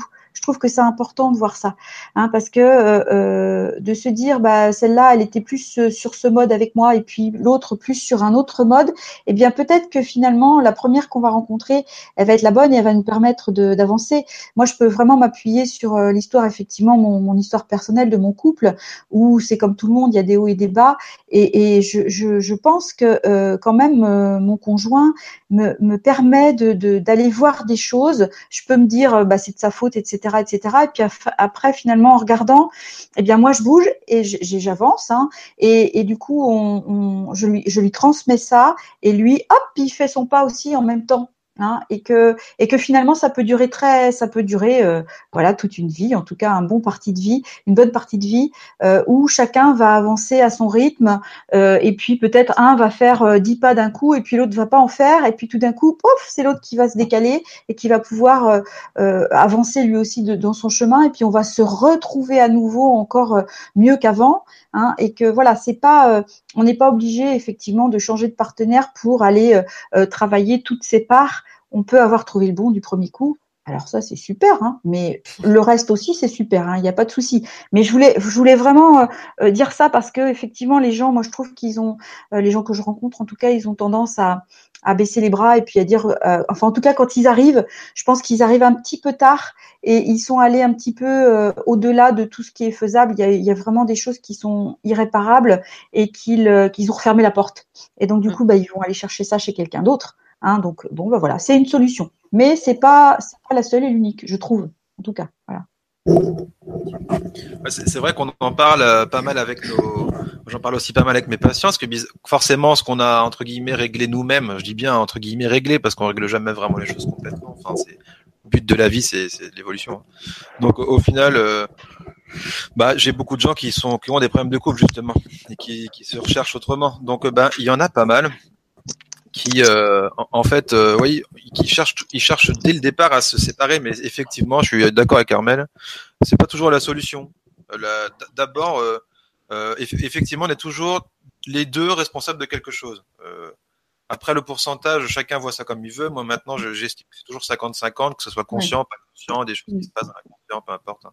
mais il y a toujours il faut être deux pour avoir un problème on va dire quand on est donc euh, du coup, ben, euh, qu'est-ce que j'ai à moi, qu'est-ce que j'ai moi, qu'est-ce que j'ai l'autre? Après, c'est sûr que si, si l'autre veut pas entendre, ne peut pas entendre, si cela, bon bah, le, le seule chose que je peux dire aux gens, c'est qu'en général, je les aide à régler ce qui, euh, ce que l'autre leur renvoie d'eux-mêmes. On utilise l'autre comme un miroir et on regarde ce qui, ce qui nous ramène chez nous. Et c'est la seule chose qu'on peut changer. Sinon, on est dans le pouvoir, la domination, et on joue des jeux de pouvoir, enfin de bourreau, victime, sauveur, et j'en passe. Hein. Et au final, du coup, ben, euh, ça s'arrête pas, quoi. Donc, euh, si on veut que ça s'arrête à un moment donné, c'est on, on, on rend la, la responsabilité à l'autre et on s'occupe de la nôtre. Et, euh, et, et peut-être que oui, ça peut donner une ouverture. Hein. Euh, des fois, des fois, rien qu'en enlevant le moteur chez moi, bah, de toute façon, c'est ce que je dis souvent. Une fois que j'ai enlevé le moteur chez moi, bah soit l'autre est capable de, de, changer et comme il n'y a plus de moteur chez moi, il peut le voir plus facilement et puis d'un coup il change, comportement change d'un coup. Soit il est incapable de changer et c'est trop dur pour lui et puis du coup c'est gros clash et ça se sépare. Mais au moins ça, au moins ça clarifie les choses quoi et ça, ça, ça facilite les choses. Et dans ce qu'on a fait nous au début, ce que la, la chance qu'on a eu au final avant de se rencontrer, c'était d'avoir déblayé le terrain chacun, d'avoir euh, nettoyé ce qu'on avait nettoyé et de mettre, moi par exemple, je m'étais mis au clair avec mon ex euh, quand on s'est séparés, c'était incompréhension. Sur le coup, on n'arrivait pas à parler, donc on a laissé tomber. Mais je savais qu'il me fallait que, que j'ai une, explication finale, euh, peu importe le temps que ça prendrait, mais avant de pouvoir partir, je voulais en fait qu'elle puisse me dire ce qu'elle avait véritablement à me reprocher pour que je reproduise surtout pas ça ailleurs en fait. Mm. Bah, parce que je sais que ça se rejoue en général, hein, ce qu'on fuit. Hein. Donc, euh, ben, du coup, un an plus tard, je l'ai rappelé. Et puis, je, lui ai, je lui ai demandé qu'on s'explique. Et puis là, du coup, on a eu une sacrée explication. Et à la, à la, on a eu des, des, larmes, tout ça au téléphone. Il y a eu pas mal de choses. Et je lui ai dit, tu te rends compte quand même que c'est la première fois qu'on parle aussi bien euh, tous les deux. Mais dans tous les cas, ça m'a fait un bien fou parce qu'elle m'a expliqué euh, vraiment ce qu'elle me reprochait. Et du coup, bah, ça m'a permis encore plus de, de savoir euh, ce que ce qu'on me reprochait, quoi. Puis de m'améliorer, euh, en tout cas autant que je peux, pour, euh, pour faire mieux la prochaine fois, quoi. Voilà. À moi la parole. donc. Ouais, ouais, c'est ça. Alors je voulais dire quelque chose, je sais plus. Ah oui, je voulais revenir sur ce que tu disais effectivement, Armel. Euh, oui, effectivement, je me rends bien compte que dans mes autres couples, euh, mon premier couple, on a manqué de communication en fait. Effectivement, je suis partie. Et effectivement, ça aurait pu être le bon si j'avais su à l'époque effectivement communiquer. Et puis effectivement, j'ai rejoué ça plusieurs fois avant de me rendre compte qu'effectivement, il fallait communiquer, que c'était important, entre autres. hein. Mm. Mais c'est vrai qu'on communique beaucoup et je pense que Ça nous aide vachement, quand ça même. nous aide beaucoup. Ouais, ouais. Mais euh, oui, c'est ce que je te disais. J'ai vécu en fait deux fois huit ans avec euh, deux autres hommes, donc.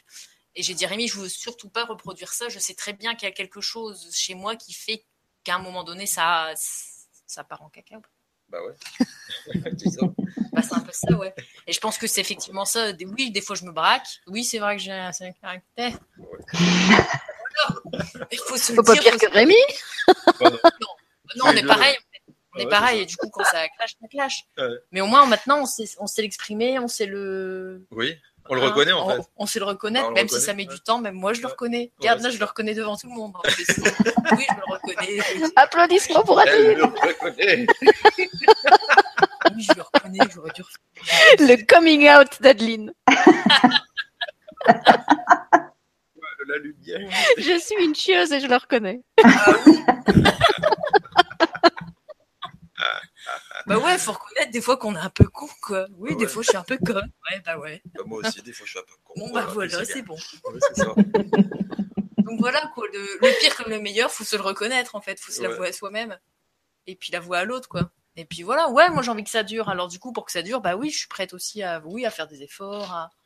et puis à, à communiquer surtout, c'est important, je trouve. Ouais. Ouais. Bah, J'ai jamais autant communiqué dans un couple qu'avec toi. Ouais, moi non plus. Hein. Bah, ça n'a jamais été comme ça. Hein. Bon, de toute façon, Ouais, on le moi dit à non tout le monde. hein, ça, c'est- ça a jamais été comme ça non Ça, plus. y a pas photo, ça. Il y a pas photo. Ouais. C'est pas que c'était acheté avant, il y a pas photo. Enfin, Oui, il y a toujours des bonnes acheté expériences. On, plus, on ouais. en veut à personne en plus d'avant. Il y a pas de, il y a pas de grief avec les anciens. hein, mais, mais voilà, on sait qu'on sait, la- on- ça nous donne encore plus la valeur de ce qu'on vit aujourd'hui tous les deux. Mm. Euh, Mm. euh, ouais, franchement, ouais, c'est. C'est vrai qu'en plus, même si on s'engueule parce qu'on a du caractère tous les deux, on est tous les deux assez affirmés. Mais c'est normal au final. hein. La, la, la colère, c'est pas à jeter. Hein. Ça fait du bien aussi des fois de dire merde et de, remettre les choses au clair. hein. Même si euh, il y a des façons de le dire, on est d'accord. Mais malgré tout, bon, bah des fois une petite gueulante, euh, ça peut arriver. Donc quand, on le fait, on se rend compte que le fait de l'avoir euh, assumé tous les deux, ben ça, ça dure quasiment rien en fait. On va s'engueuler fort, on va l'impression, on pourrait croire que ça pourrait durer des semaines ou des mois parce que c'est comme ça que ça marchait avant. Mais euh, par exemple, euh, une heure plus tard, il y a, plus rien du tout. C'est l'opposé total, au contraire. Euh, ça dure plus rien du tout. Le pire truc qu'on ait touché une fois vraiment très fort tous les deux, ça a dû... on, a arrêté de parler parce qu'on savait qu'on n'arrivait plus à faire ça.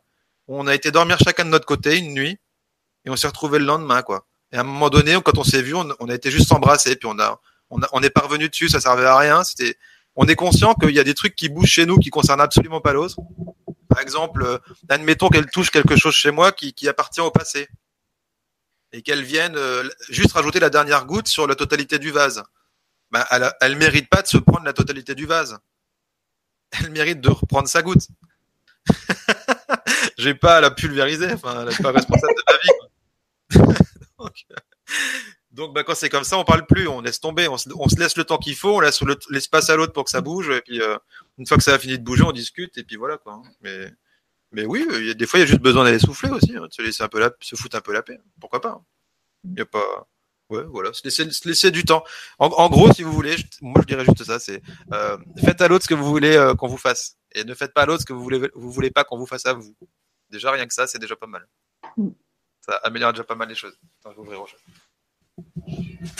Moi, je voulais revenir euh, sur deux choses. D'abord, je voulais rappeler que cette histoire de dépendance, quand même, culturellement, elle était bien, elle était bien ancrée dans dans la répartition euh, des rôles telle qu'elle était dans dans les couples euh, traditionnels et telle qu'elle existe encore dans, dans beaucoup de de sociétés. Il faut pas oublier que la, la dépendance, elle elle était elle était concrète, elle était réelle pendant des siècles et des siècles. Les, les femmes ne travaillaient pas, avaient pas le droit de vote, les les hommes ne, ne, faisaient rien à la maison et les femmes ne faisaient quasiment rien à l'extérieur. Euh, et donc c'est dans nos mémoires, c'est dans nos gènes. Euh, et, et, finalement, on a beaucoup de chance de, de, de vivre à cette époque et dans cette, cette société-là qui nous permet de vivre ça autrement, d'avoir beaucoup plus de liberté, de, de faire plusieurs expériences, d'avoir plusieurs partenaires successifs.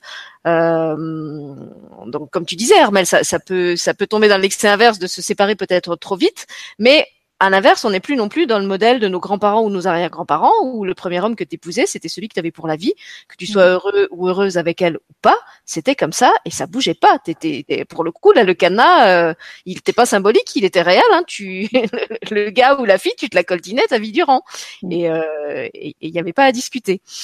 Donc voilà, je voulais, je voulais rappeler ça. Et puis par rapport à ce que Rémi a dit, euh, puisqu'il a évoqué son, son rôle de thérapeute, peut-être on pourrait toucher un mot aussi d'une autre forme de dépendance affective euh, qui n'est pas dans le couple, c'est la dépendance affective qui peut lier un thérapeute euh, et son patient.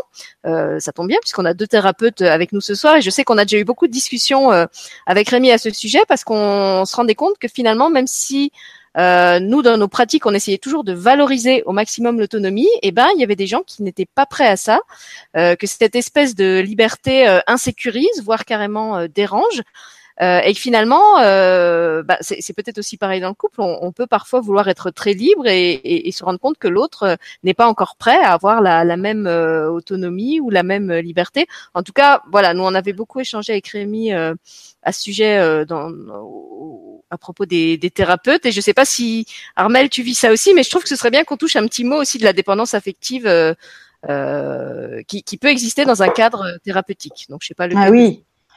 Bien sûr, la, la, la, dépendance, la dépendance affective en psychanalyse, ça s'appelle le transfert, hein, tout simplement. Ça s'appelle un transfert. Donc, il faut un transfert euh, premier pour qu'il y ait quelque chose, une relation qui se noue entre le thérapeute et son patient. Ça, c'est nécessaire. La, chose la plus importante, c'est d'avoir conscience de ça. C'est que le thérapeute, il est conscient. Alors, bien entendu, le, le patient, il en a pas forcément conscience, hein, euh, mais c'est pas très très grave. Par contre, le thérapeute, il doit en avoir conscience. Et je pense que quand la, dépendance s'installe, je, là, je, vais aller directement aux choses. Je pense que c'est le thérapeute qui est mal placé. Hein, il y a quelque chose qui s'est passé. Et c'est tout à fait formidable parce que c'est une vraie occasion pour le thérapeute d'aller travailler sur ça. Ça veut dire que là, il a aussi, il est tombé dans la dépendance affective. Eh ben, c'est très bien. On ne va pas se fustiger pour ça. On est des thérapeutes, on est des êtres humains. On a aussi des choses à régler. C'est pas parce qu'on est thérapeute qu'on a réglé tout dans notre vie, bien au contraire. Hein. Justement, c'est parce qu'on a encore plein de choses à régler et que du coup, eh bien, c'est vraiment, il faut vraiment aller analyser ça. Il faut aller regarder ça pour soi-même, hein, et pas tomber dans l'idée, je vais analyser le transfert pour comprendre en quoi le patient est dépendant de moi, euh, parce que ça, ça se fait très très vite, hein, c'est facile. Par contre, pour aller comprendre pourquoi je suis devenue dépendante du patient, alors là oui, là faut pas, faut pas hésiter, c'est le vrai travail qu'il faut faire. Et faut aller regarder ça, c'est une vraie opportunité pour regarder les petits fils qui restent encore accrochés et que cette dépendance, elle, elle, vient, elle vient polluer la relation effectivement. Euh, c'est pour ça d'ailleurs que euh, en psychanalyse, on conseille, enfin c'est pratiquement obligatoire en psychologie en tout cas quand on est thérapeute, d'aller faire euh, sa propre analyse hein, et d'aller se dire, eh bien, euh, je vais euh, je vais aller voir ce qui cloche chez moi, je vais aller voir pourquoi mon patient est dépendant de moi et je vais aller, je vais analyser ça. Les thérapeutes qui qui arrivent à, à être à faire des thérapies.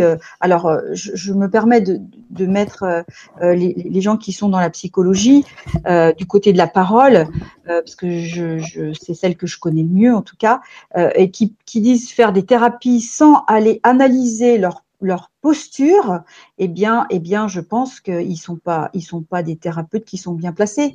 Ils vont rendre effectivement des gens dépendants d'eux-mêmes. Hein.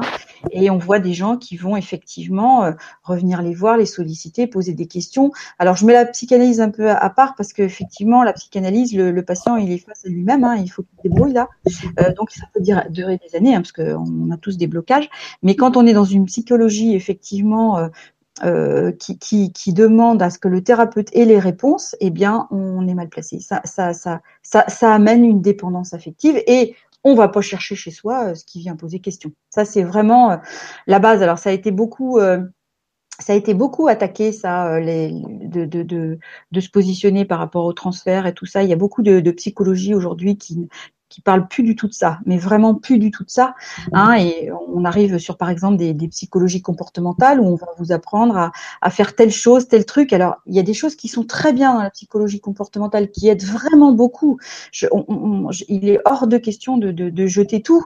Hein, C'est bien entendu, il y a des choses très très bien, il, il, faut les utiliser, mais mais il faut aller regarder quand même du côté de, de cette dépendance parce que bah, le thérapeute y est 50% pour quelque chose. Comme tu disais, Rémi, c'est très juste. Il y a toujours 50-50. Moi, je suis vraiment d'accord avec toi.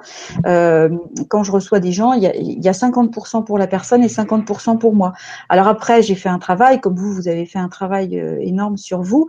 Moi, j'ai fait aussi un travail sur moi pour me dire, bon, bah là, est-ce que c'est moi qui induis ça? Est-ce que je suis, euh, je, je, crée cette dépendance? Ou effectivement, est-ce que c'est le patient qui l'a vraiment à son boulot?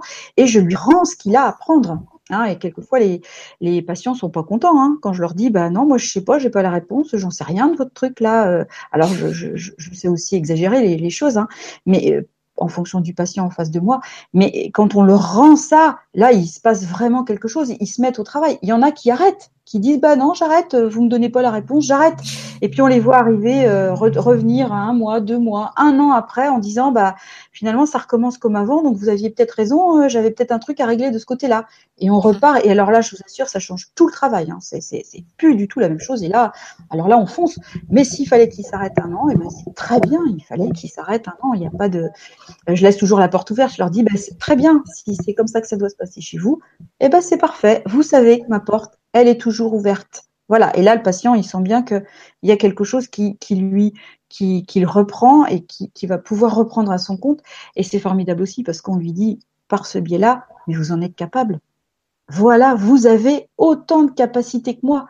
Je n'ai pas de connaissance de plus, de j'ai rien de plus que vous. J'ai juste été y voir chez moi et puis je peux vous dire que ben voilà, chez vous il se passe peut-être telle chose, telle chose. Et ben maintenant faites-le parce que vous en êtes capable. Voilà. Rémi, tu veux apporter ton, ton point de vue de thérapeute aussi là-dessus? Oui. Euh, alors moi je précise que je suis thérapeute énergéticien, donc on fait pas le, c'est pas la même chose. On peut pas mélanger non plus les psychanalystes avec tout un tas d'études. Nous on fait pas. Nous on, nous on est plus dans l'expérience euh, euh, dans l'énergie, dans les émotions, dans tout un tas de choses qu'on a regardé chez nous, dans des comportements, donc on fait pas le même truc, même si on finit par se rejoindre finalement au bout d'un moment, quoi. Ah, bah oui. D'accord, il n'y a pas photo, quoi. Ah, bah oui. Mais, mais dans tous les cas, on, on, on c'est pas la même chose. Donc, mais euh, je me rends compte quand même malgré tout qu'on finit toujours par parler beaucoup. J'ai de plus en plus de séances où je parle avec les gens, où je leur redonne ce qu'ils ce qu'ils me disent, je leur fais juste entendre ce qu'ils racontent en fait. Voilà. Et, et euh, au final, euh, j'ai je, je, crois que le transfert, il est dans les deux sens. Euh, un des gros pièges, c'est l'ego, l'orgueil chez le thérapeute de, de la toute-puissance. Hein, tomber dans la toute-puissance, je sais tout faire, je sais tout régler, je suis le meilleur. Euh, voilà, donc ça, ça c'est un truc à regarder. Euh, donc, ben, avec Sylvie, on en a pas mal rigolé aussi, tout ça. On a parlé de tout ça sérieusement et moins sérieusement, mais on a parlé du dégrafage du ballon, d'enlever le balai, enfin des choses comme ça. De la grappe, ouais. ouais. parce que franchement, enfin, on, on l'a tous. À un moment donné, j'ai eu ma cape et je faisais du 58 fillettes, quoi. Enfin, je, je, je me sentais pupissé. Hein. Mais à un moment donné, il faut, il faut s'en rendre compte. Il faut, faut atterrir. On le fait tous. Euh, surtout quand, je sais pas si on a l'habitude de parler, ne serait-ce que de faire des émissions, par exemple aussi, ça peut aussi, euh, ça peut aller vite en fait. Euh, si on a l'habitude de parler, euh, il faut aussi des fois se replacer dans le mode j'écoute aussi, euh, plutôt que de toujours parler parce qu'on c'est pernicieux ça. Mais bon, dans tous les cas, oui, effectivement, regardez, comme on disait tout à l'heure, comme dans le couple, hein, l'effet miroir pour moi c'est pour tout en fait. Je fais tomber les cloisons, ça marche pour tout pareil. Donc ben quel est le point commun, par exemple, entre toutes mes emmerdes, pour être grossier? Ben, C'est moi. Hein. Quel est le point commun entre tous ces, ces comptes, ces, toutes ces têtes de nœuds? C'est moi.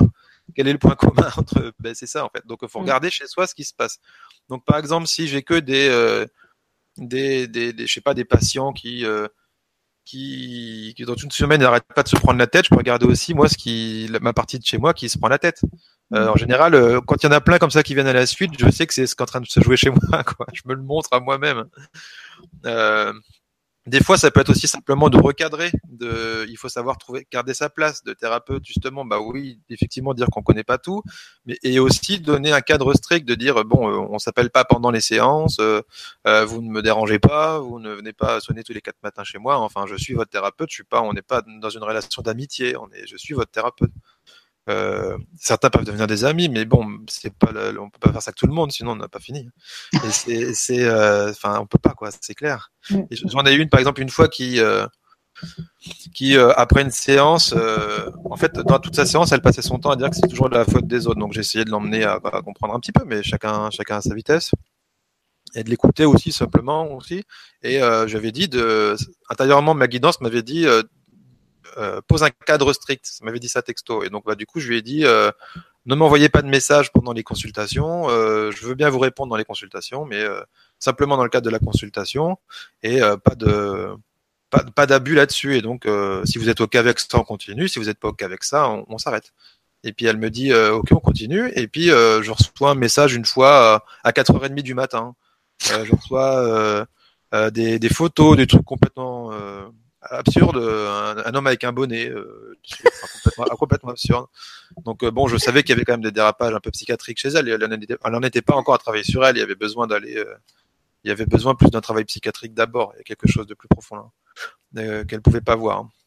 Bref, dans tous les cas, donc ben je lui ai dit, je l'ai rappelé en disant bon, je, vous l'ai déjà dit, je veux pas de ça, arrêtez ça. Elle lui dit ah bon, je croyais que c'était pas que je crois que ça dérangerait pas. Bon, alors elle fait ça. Elle revient à une séance, elle joue le jeu encore, et puis un soir elle me renvoie encore un message. Donc euh, ben je lui à minuit et quelques, une heure encore avec des photos euh, délirantes. Donc euh, ben je lui dis que que je l'avais déjà prévenu deux fois et que du coup j'arrêtais là, que je ne je ne serai plus son thérapeute et que on arrêtait là tout de suite notre, notre relation. Et c'est tout en fait. des fois, simplement de recadrer. Hein. Vous n'êtes pas obligé vous pouvez, il y a aussi des fois où on doit reconnaître qu'on ne, qu'on n'est peut-être pas la bonne personne pour aider la personne, ou mhm. que euh, il faudrait peut-être la réaiguiller ailleurs. Euh, moi, je sais pas tout faire comme tout le monde ici. Enfin, je sais pas. On, on je, je, j'ai des, j'ai d'autres personnes que je connais. Je connais des thérapeutes, des psychologues, des psychothérapeutes, des psychanalystes, des réflexologues, des euh, des, des, thérapies systémiques, des, euh, des, thérapies brèves ou des différentes choses comme ça, les constellations familiales, les gens passent. Donc euh, s'il y a besoin, je, des fois j'aiguille chez quelqu'un d'autre parce que je sais que je suis arrivé à ma limite et que je ne peux pas aider la personne. Le but c'est quand même d'aider la personne, c'est quand c'est pas moi de me faire brosser en fait. C'est ça l'histoire. C'est pourquoi vous faites ça en fait? ou par exemple à une époque quand je me suis marié avec Adeline, j'ai dit bon bah maintenant je, suis bien, je suis posé. Et là j'avais que des femmes qui me faisaient du gringue, même certaines très ouvertement. Et au, début, je commence à faire ma victime en disant mais merde, pourquoi j'ai ça? Fait chier, qu'est-ce qu'elles ont? Euh, Et puis euh, à un moment donné, j'ai dit euh, qu'est-ce qui attire ça chez moi quoi? Qu'est-ce qui qu'est-ce qui fait ça chez moi? Et j'en avais une en face de moi qui me parlait dans mon cabinet qui était avec un décolleté plus possible. Enfin, elle, aurait pu venir en slip, elle serait venue en slip. Enfin, donc elle est, c'était euh, bon. Du coup, bah, je me suis dit intérieurement, bon, qu'est-ce qui se joue chez moi? Donc, euh, bah, ça, je l'ai raconté aussi à Adeline. C'est aussi des choses qu'on parle. On se dit vraiment tout. Donc, bah, je, me suis dit intérieurement, oui, c'est vrai, je reconnais. Euh, je peux avoir du désir pour cette femme, je la trouve belle. Oui, je trouve qu'elle est désirable sexuellement. C'est vrai. Donc, je le reconnais. Euh, et derrière, je me dis, mais je sais aussi que je suis marié, que j'aime ma femme et que j'ai absolument pas envie de, de, de, faire quoi que ce soit d'autre. Donc, ben, je reconnais ça aussi. Et euh, dans tous les cas, voilà ce que je, voilà ce qui se joue chez moi. Je reconnais qu'il y a ça, peut-être qu'une part de séduction, des choses comme ça, je le reconnais aussi. Donc, je, je laisse, je, je lâche ça et je, je reconnais ça. Donc là, j'ai senti l'énergie qui bougeait en moi, qui bougeait, qui bougeait, qui bougeait. Et puis cinq minutes plus tard, là, la personne a mis un gilet. Et plus jamais, elle m'a, plus jamais, elle m'a embêté, plus jamais. Donc en fait, c'est vraiment du, du, moteur énergétique. Tout ce qui se passe entre les gens, la plupart du temps, c'est, enfin moi pour moi, c'est inconscient. Euh, si c'était conscient, tout le monde serait réglé depuis longtemps. Hein. Euh, donc bon bah vraiment, ça fonctionne aussi de régler chez soi. C'est vraiment, euh, je me le suis prouvé une paire de fois en fait. Donc euh, l'effet miroir, le transfert, peu importe le terme qu'on utilise, euh, oui, oui, oui, c'est réel. Et la, la, chose que vous pouvez régler encore une fois, c'est vous. Donc évitez de tomber dans la victimite et regardez chez vous ce qui se joue. Même si des fois, quand on n'y arrive pas, on peut se mettre en mode victime. Je veux dire, on n'est on n'est pas infaillible, on n'est pas tout le temps les yeux grands ouverts. Et des fois, on est dans l'œil du cyclone et on n'y comprend rien. Oui, comme tout le monde. Mm. C'est juste que plus on a d'entraînement, voyez ça comme un muscle. Bah, par exemple, je commence la course, à, pied, j'ai un peu mal aux jambes au début, puis au bout d'un moment, je prends plaisir et mes muscles s'habituent. Bah, plus je m'entraîne à faire ça, plus c'est facile de le faire, on va dire. Malgré tout. tout en sachant malgré tout que je ne suis pas, je suis pas Dieu, je suis pas parfait, quoi. Donc, euh, je n'ai pas toujours réponse à tout et que des fois je peux me tromper aussi. Donc simplement voilà, euh, c'est tout. Donc dans, le rôle du thérapeute, c'est euh, pour moi c'est le, le, cadre est assez important à poser, savoir voilà euh, les, horaires, les consultations, comment on fait entre les deux, entre les sessions, euh, un cadre posé, un cadre posé. et puis en même temps, regarder donc oui complètement d'accord avec Armel, regarder chez soi ce qui se joue et et qu'est-ce qui attire ça chez moi toujours, avoir le réflexe de ça au maximum en fait. Et également, le dernier truc, c'est de ne pas projeter mon idéal de vie ou mon fonctionnement sur l'autre. C'est pas par exemple parce que je suis autonome que l'autre doit l'être? Mmh. Euh, absolument. Euh, c'est pas parce que j'ai guéri de ci que je dois absolument le guérir de ça. Je, je sais pas en fait. Je ne sais pas jusqu'où je peux emmener la personne. C'est aussi à elle de le décider. Ce n'est pas qu'à moi de dire c'est toi qui vas venir à mes séances. Et d'ailleurs, je, suis plutôt comme Armel à dire euh, ma porte est ouverte. Euh, si vous voulez revenir plusieurs fois, vous revenez plusieurs fois. Si vous voulez revenir qu'une fois, vous venez qu'une fois. Euh, vous êtes libre. Euh, je ne, ne, ne veux pas euh, voilà, dépendre de vous. Et quand bien même, par exemple, je fais des stages de chamanisme où j'aide les gens à, s'auto-interroger, en fait, à partir en voyage intérieur, répondre à leurs propres questions par eux-mêmes. Ce que je fais aussi dans ma propre approche de l'hypnose où, euh, plutôt que de leur dire voilà ce qui se joue chez vous, voilà ce qui se fait, je les emmène regarder par eux-mêmes et c'est eux qui me racontent eux-mêmes euh, d'où ça vient. Alors que euh, deux secondes avant, ils me disaient qu'ils qu qu savaient pas. Mais dans l'état modifié, ils, vous le disent quand même, ils arrivent à le savoir mais c'est intéressant de leur faire dire à eux en fait plutôt que de, de leur dire moi-même parce que malgré tout je suis quand même quelqu'un de subjectif par rapport à la personne. Je suis pas la personne j'ai pas sa vie j'ai pas son expérience j'ai pas son vécu. Donc euh, difficile honnêtement d'être complètement je pense que personne n'est complètement objectif avec l'autre. Donc euh, je suis un son de cloche supplémentaire. Je peux être éventuellement un guide temporaire mais le vrai pouvoir et les vraies connaissances viennent d'elles-mêmes. Donc euh, voilà. Donc euh, bon, mais dans tous les cas, voilà, euh, tout le monde ne, veut pas faire le même chemin. Les gens sont libres, donc euh, je, ne pas projeter non plus comme, mon fonctionnement sur l'autre. Voilà ce que je dirais aussi. Voilà. Peut-être été un peu longtemps. Merci Rémi. Adeline, tu voulais ajouter quelque chose ou pas? Bah, bah, moi, je suis pas thérapeute, je suis infirmière, mais ça joue aussi quand même. Hein. Il y a quand même l'effet, effectivement, quand même quoi. J'ai quand même dix patients, tous différents euh, voilà, avec qui je passe 10 minutes, un quart d'heure, et dès que je change de chambre, je change de patient, je change d'énergie, et je trouve qu'effectivement, cet effet, euh, j'ai des patients qui sont dépendants effectivement. Je le sais que quand je pars deux trois jours et qu'ils me disent euh, à demain, je sens dans le ton de leur voix qu'ils ont envie que je leur dise euh, que je suis là demain, et des fois je leur dis que je suis pas là, et des fois c'est un peu voilà, pas leur monde qui s'écroule.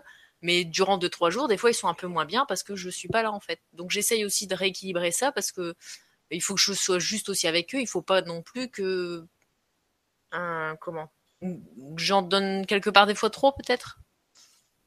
Parce que finalement après si c'est pour qu'ils soient pas bien c'est pas c'est pas c'est pas juste. Et ça se joue pas avec beaucoup de passion mais il y a encore quelques uns après ouais c'est vrai que se mettre cette euh, cette distance c'est important je peux dire la même chose du métier d'enseignante. Hein. Moi, j'avais tous les petits, les petits sixièmes qui m'appelaient maman euh, la première année où ils entraient au, collège. Euh, pas que moi d'ailleurs, hein, beaucoup d'autres euh, enseignantes. Ils avaient, ils disaient plus maîtresse, ils disaient maman. En plus, on, en avait qui entraient à l'internat, donc qui étaient, qui étaient un peu perdus par rapport à ça. Donc voilà, faut, faut, faut remettre doucement la distance sans, être cassant, en leur faisant bien comprendre que maman c'est maman, ta maîtresse c'est ta maîtresse et moi je suis la dame de la bibliothèque et, et, tu peux venir me parler mais je suis pas ta maman, voilà.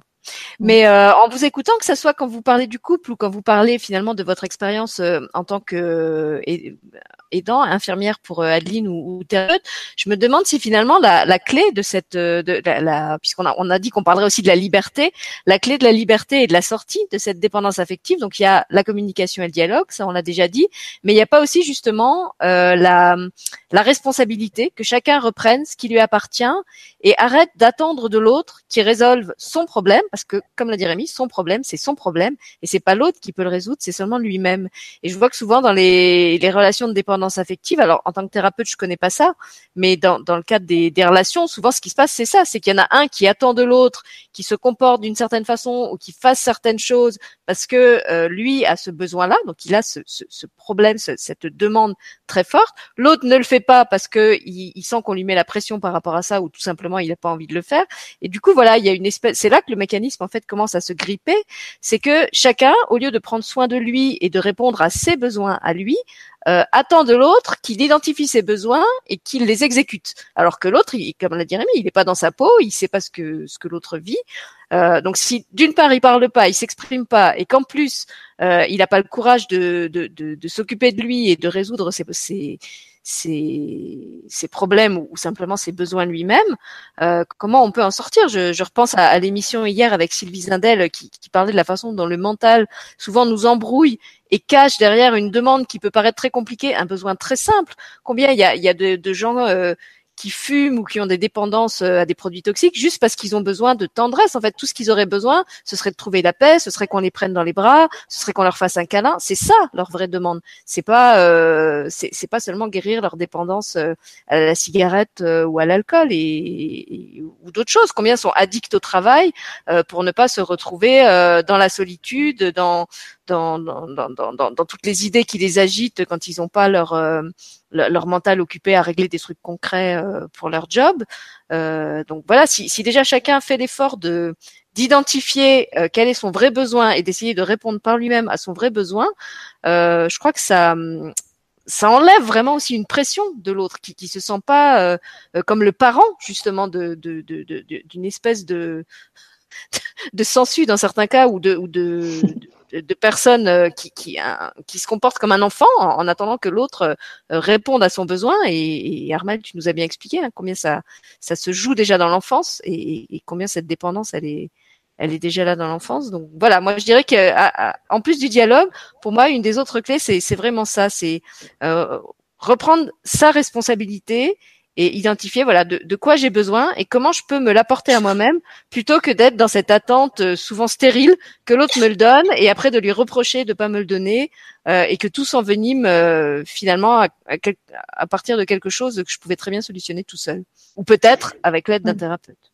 Mais je pense, je pense qu'il faut regarder, il faut encore élargir le spectre parce que euh, il faut regarder aussi dans quelle dépendance on nous met euh, dès tout petit.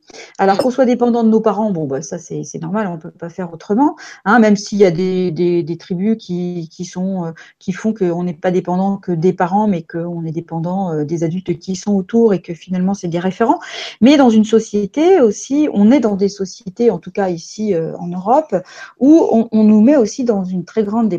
Et ça commence la première chose par l'école. C'est-à-dire qu'on va à l'école et on dit aux enfants, mais vous savez pas, c'est le maître ou la maîtresse qui sait, et maintenant vous allez écouter ce qu'il dit. Alors, heureusement, il y a des maîtres et des maîtresses qui écoutent les enfants, hein, mais quand même, dans, le, système dans lequel on est installé, c'est cette dépendance qui nous est proposée, et, c'est très simple de deviner pourquoi, parce que quand on est dépendant, bah, c'est beaucoup plus facile de nous guider, on devient des petits moutons, et puis on peut suivre beaucoup plus facilement. Hein et comme ça, on, bah, quand on reprend, euh, quand on reprend son, son indépendance et qu'on commence à réfléchir par soi-même, bon, on invite euh, les enfants à faire ça quand ils arrivent au, au, lycée, un peu au collège et après au lycée. Enfin, on reste quand même encore dans l'idée qu'il y a un maître et un esclave entre guillemets, j'exagère esclave, mais un maître et un élève et que bah euh, bon on saurait pas tout. Euh, si on arrive dans les entreprises et puis que tout le monde se met à dire ah bah non moi je suis pas d'accord avec le fonctionnement d'entreprise, vous imaginez que les grands patrons ils vont aller mal. Hein. Alors euh, ça, ça, ça, peut plus fonctionner comme ça. Donc pour l'instant on nous a, on nous maintient quand même dans cette idée-là. C'est bien pratique quand même d'avoir des gens qui bon quelques uns qui réfléchissent. Allez ceux-là on va les laisser un peu dépendants là, hein, on va les laisser. Et puis quand même les autres qui suivent en, dans l'idée que ça peut pas changer. Alors heureusement, il y a des gens qui suivent dans l'idée que peut-être ça peut changer, puis qui proposent des choses, mais quand même, c'est bien pratique euh, d'avoir des gens qui sont dépendants de nous quand même hein, dans une société. Alors heureusement, il y a des modèles qui, qui apparaissent de plus en plus justement avec l'avènement du féminin, là, du féminin sacré qui commence à arriver. Voilà, on s'autorise à être un peu plus dépendants, indépendants les uns des autres, de réfléchir par soi-même. Ça c'est formidable. Je trouve qu'on est dans une une période où il y a vraiment des choses qui changent. C'est merveilleux. Euh, euh, ça, je pense que ça, ça va commencer à, à, à disparaître un peu cette idée de dépendance, mais il va falloir quand même pas mal de temps. Hein, on est quand même très très formaté encore nous dans nos sociétés pour être dans ça. On remarque de plus en plus qu'il y a des enfants là qui qui rentrent plus dans le cadre scolaire. Hein. Euh, là, c'est vraiment de, plus en plus. Hein. Il y a de plus en plus d'enfants qui qui arrivent pas à rester assis, qui arrivent pas à écouter Enfin bon, alors voilà, ça dérange. Hein. Qu'est-ce qui se passe? Bon, j'entends aussi des, professionnels qui disent, ben, qu'est-ce qui se passe? Qu'est-ce qu'on peut faire? C'est bien, c'est super. Mais c'est parce qu'effectivement, ils n'arrivent plus à rentrer dans, dans, ce truc de, du, du maître et de l'élève. Euh, l'enfant, il a accès à plein, plein d'informations? Donc, bah, le maître, il est plus là pour lui donner des informations. Ce qu'il demande, l'enfant, c'est une relation. C'est vraiment ça. Travailler sur la vraie relation, sur ce que c'est effectivement ce qu'on est chacun, euh, ses capacités, son, son, son, ses réflexions, son pouvoir qu'on a, hein, le pouvoir qu'on a sur nous-mêmes. Et, et c'est ça qui est en train d'apparaître avec ces enfants là qui, qui mettent un peu le bazar dans les classes. Et je trouve ça merveilleux parce qu'ils reprennent un peu le pouvoir sur eux. Quand je les reçois, euh, les patients et les petits enfants, et, quand je, discute de ça avec eux, mais, ils sont mais formidables, ils sont vraiment extraordinaires parce que d'abord ils retrouvent la banane et puis enfin ça y est, ils recommencent à recroire en eux, ils, commencent à, à s'exprimer. Des enfants qui disaient rien, ça y est, qui viennent. J'en ai eu un cet après-midi qui m'a dit oh bah je suis devenu bavard. J'ai dit bah c'est bien d'être bavard. Il me dit oh bah oui c'est super. Et, du coup, voilà, il a quelque chose à dire. Voilà, ça y est, parce que il a, entendu qu'effectivement, bah, ce qu'il avait à dire, c'était intéressant. Il avait un avis, même si il connaissait pas tout, il n'avait pas le savoir, il avait justement la connaissance intérieure de, choses que ben, on lui avait pas apprises, mais, qui, qui, étaient là. C'est ça le féminin qui commence à apparaître chez tout le monde là, euh, euh même chez les hommes, bien entendu, c'est une évidence, hein, qu'il y a quelque chose de soi. On, on, reprend, euh, on reprend son autonomie de réflexion, de, de pouvoir dire bah ça je le sais, ça je le sais pas, mais c'est pas grave si je sais pas. Qu'est-ce que tu peux m'en dire et puis qu'est-ce que je vais en faire?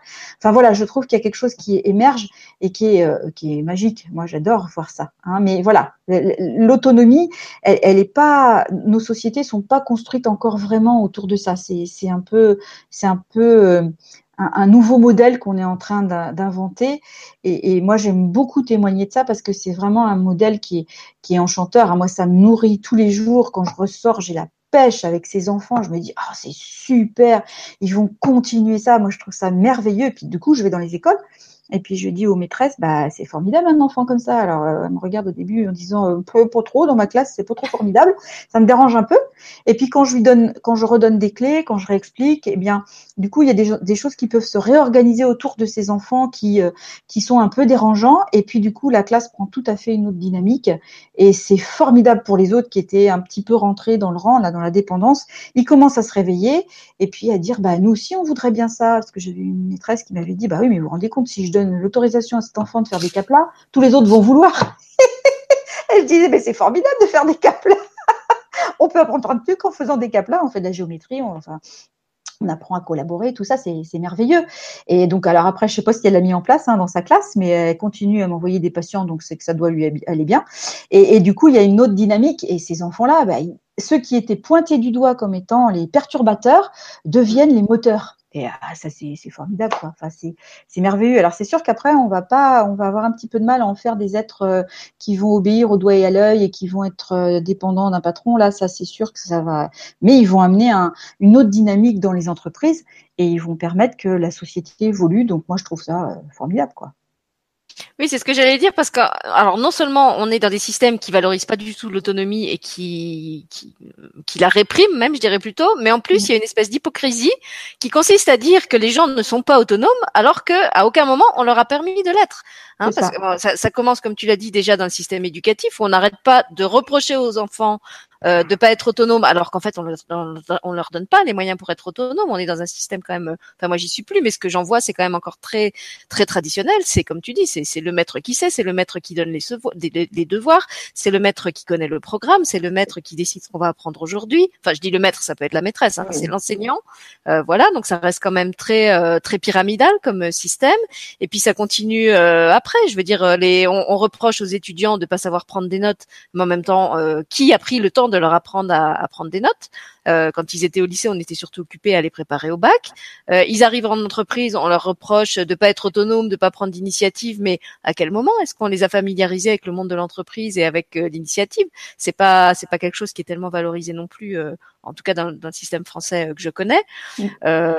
donc donc je trouve qu'il y a vraiment une espèce de d'hypocrisie parce que d'un côté on on valorise pas du tout ça et en plus après on, on reproche aux gens de de pas avoir une qualité qu'on leur a jamais appris à développer, voire même qu'on a réfréné quand elle était là. Donc euh, c'est quand même un peu faux cul comme. c'est pour diriger, hein. c'est ça. Hein. Pour diriger, euh, on est dans un système où on a besoin pour l'instant que les gens soient pas trop autonomes. J'ai dit pour l'instant. c'est vrai que ça évolue vachement, hein, mais le, moi c'est intéressant de parler de tout ça parce que comme tu dis, au début c'est l'instinct qui sait, et puis c'est les parents qui savent, et puis euh, donc tais-toi, tais-toi, euh, va dans ta chambre, fais ceci, fais cela.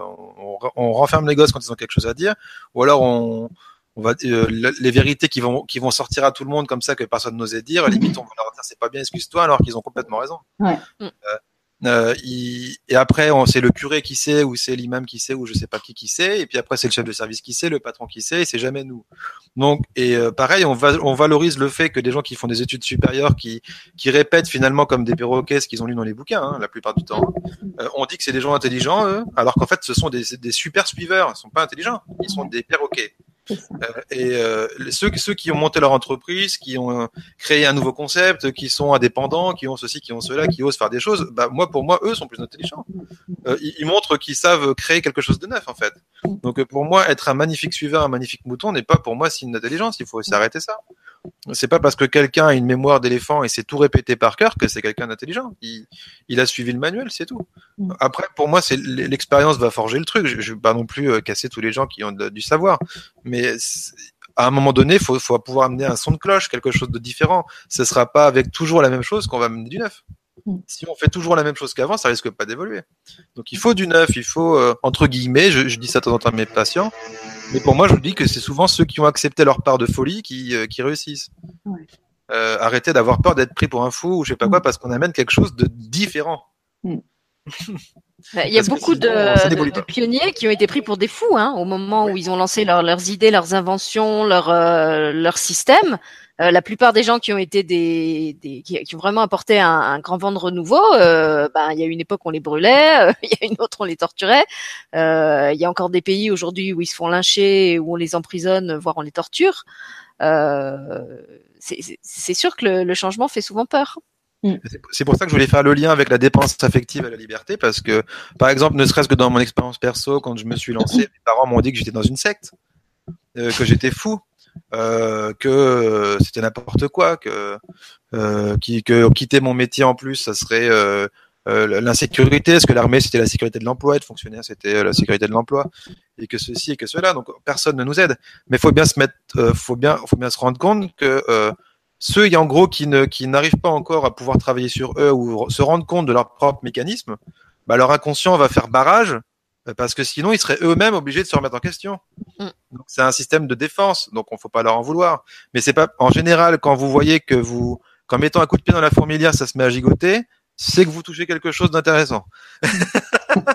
Donc euh, n'ayez pas peur de ça. et c'est pas parce que tout, euh, 10 000 personnes vous dites euh, vous disent que, que, vous avez tort que vous avez tort. Hein. Ils ont peut-être tous tort. Euh, c'est pas parce que 10 000 personnes disent qu'il faut sauter du rocher en, avec le sourire qu'il faut sauter du rocher. Mm. Donc euh, faites faites-vous confiance quand même, sans encore une fois sans tomber dans la toute puissance, mais faites-vous confiance quand même et n'ayez pas peur d'amener des nouvelles choses, puisque si tout avait déjà été découvert, si tout était déjà su et si tout était déjà vraiment là euh, manifesté, l'humanité serait dans un état de un âge d'or gigantesque. Euh, si c'est pas le cas, ça veut dire qu'il y a encore beaucoup, beaucoup, beaucoup, beaucoup, beaucoup de nouvelles choses à apporter. Donc n'ayez pas peur du nouveau. Soyez libre. C'était le mot de 22h22. Parole de sagesse. Ah, je pas fait.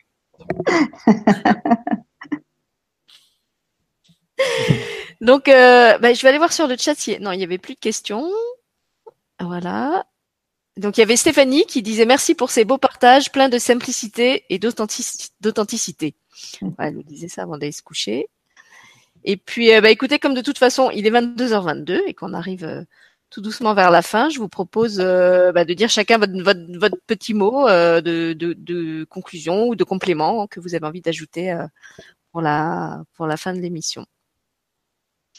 Donc Rémi, je pense qu'il va, il va peut-être rester sur sa. Bah ouais, j'ai déjà dit. De la sagesse de 22 bah non, merci à vous et puis euh, ben soyez vous-même.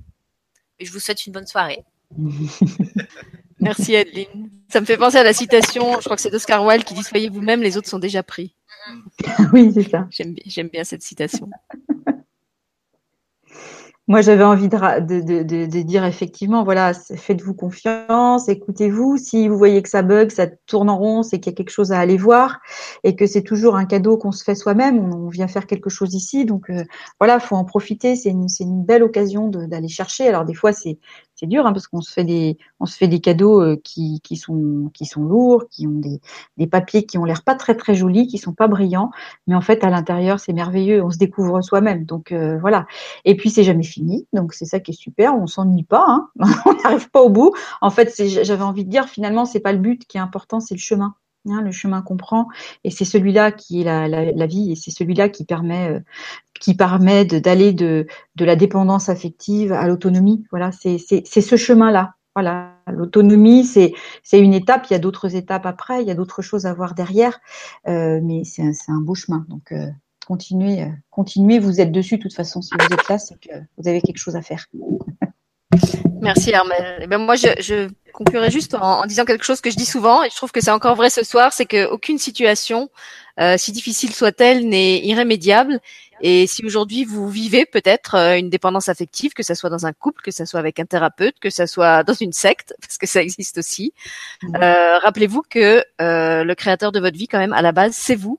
Euh, que vous avez le droit de reprendre votre pouvoir, votre pouvoir de décision, votre pouvoir d'action, votre responsabilité, cette fameuse responsabilité dont on a parlé tout à l'heure. Euh, effectivement, si vous vivez cette expérience, comme euh, l'a dit euh, Armel, c'est que vous avez euh, quelque chose à en apprendre. et vous avez aussi le droit d'en sortir quand ça sera le moment juste pour vous pour pour en sortir, au besoin en vous faisant aider. mais justement, je trouve que ce qui est bien dans, dans, nos témoignages à, tous les cas de ce soir, c'est qu'on est là pour vous dire que voilà, tout est possible. Euh, on peut avoir vécu des, des histoires euh, très difficiles et en être sorti. On peut avoir connu euh, le chaos, la jalousie, euh, la, la, peur de perdre, la, de, enfin tout, tout, cet enfer qui va avec la dépendance et pouvoir un jour être heureux. Euh, dans ses relations en couple avec les autres, euh, en tant que thérapeute, etc. Donc euh, ne, ne, vous sentez pas enfermé dans ce qui est peut-être votre réalité d'aujourd'hui. Sachez que ça, ça, ça aussi, ça évolue, ça aussi, ça peut changer. Et euh, voilà, je, je, dirais ça. Faites, faites-vous aider si vous en ressentez le besoin, mais surtout gardez à l'esprit que euh, dans ce qui vous apparaît peut-être comme un, un, mur très noir, il y a une porte, il y, y, a une fenêtre, même si vous les voyez pas encore et qu'un jour vous allez les trouver. Voilà. Merci à tous les trois pour vos témoignages ce soir. Merci. Merci.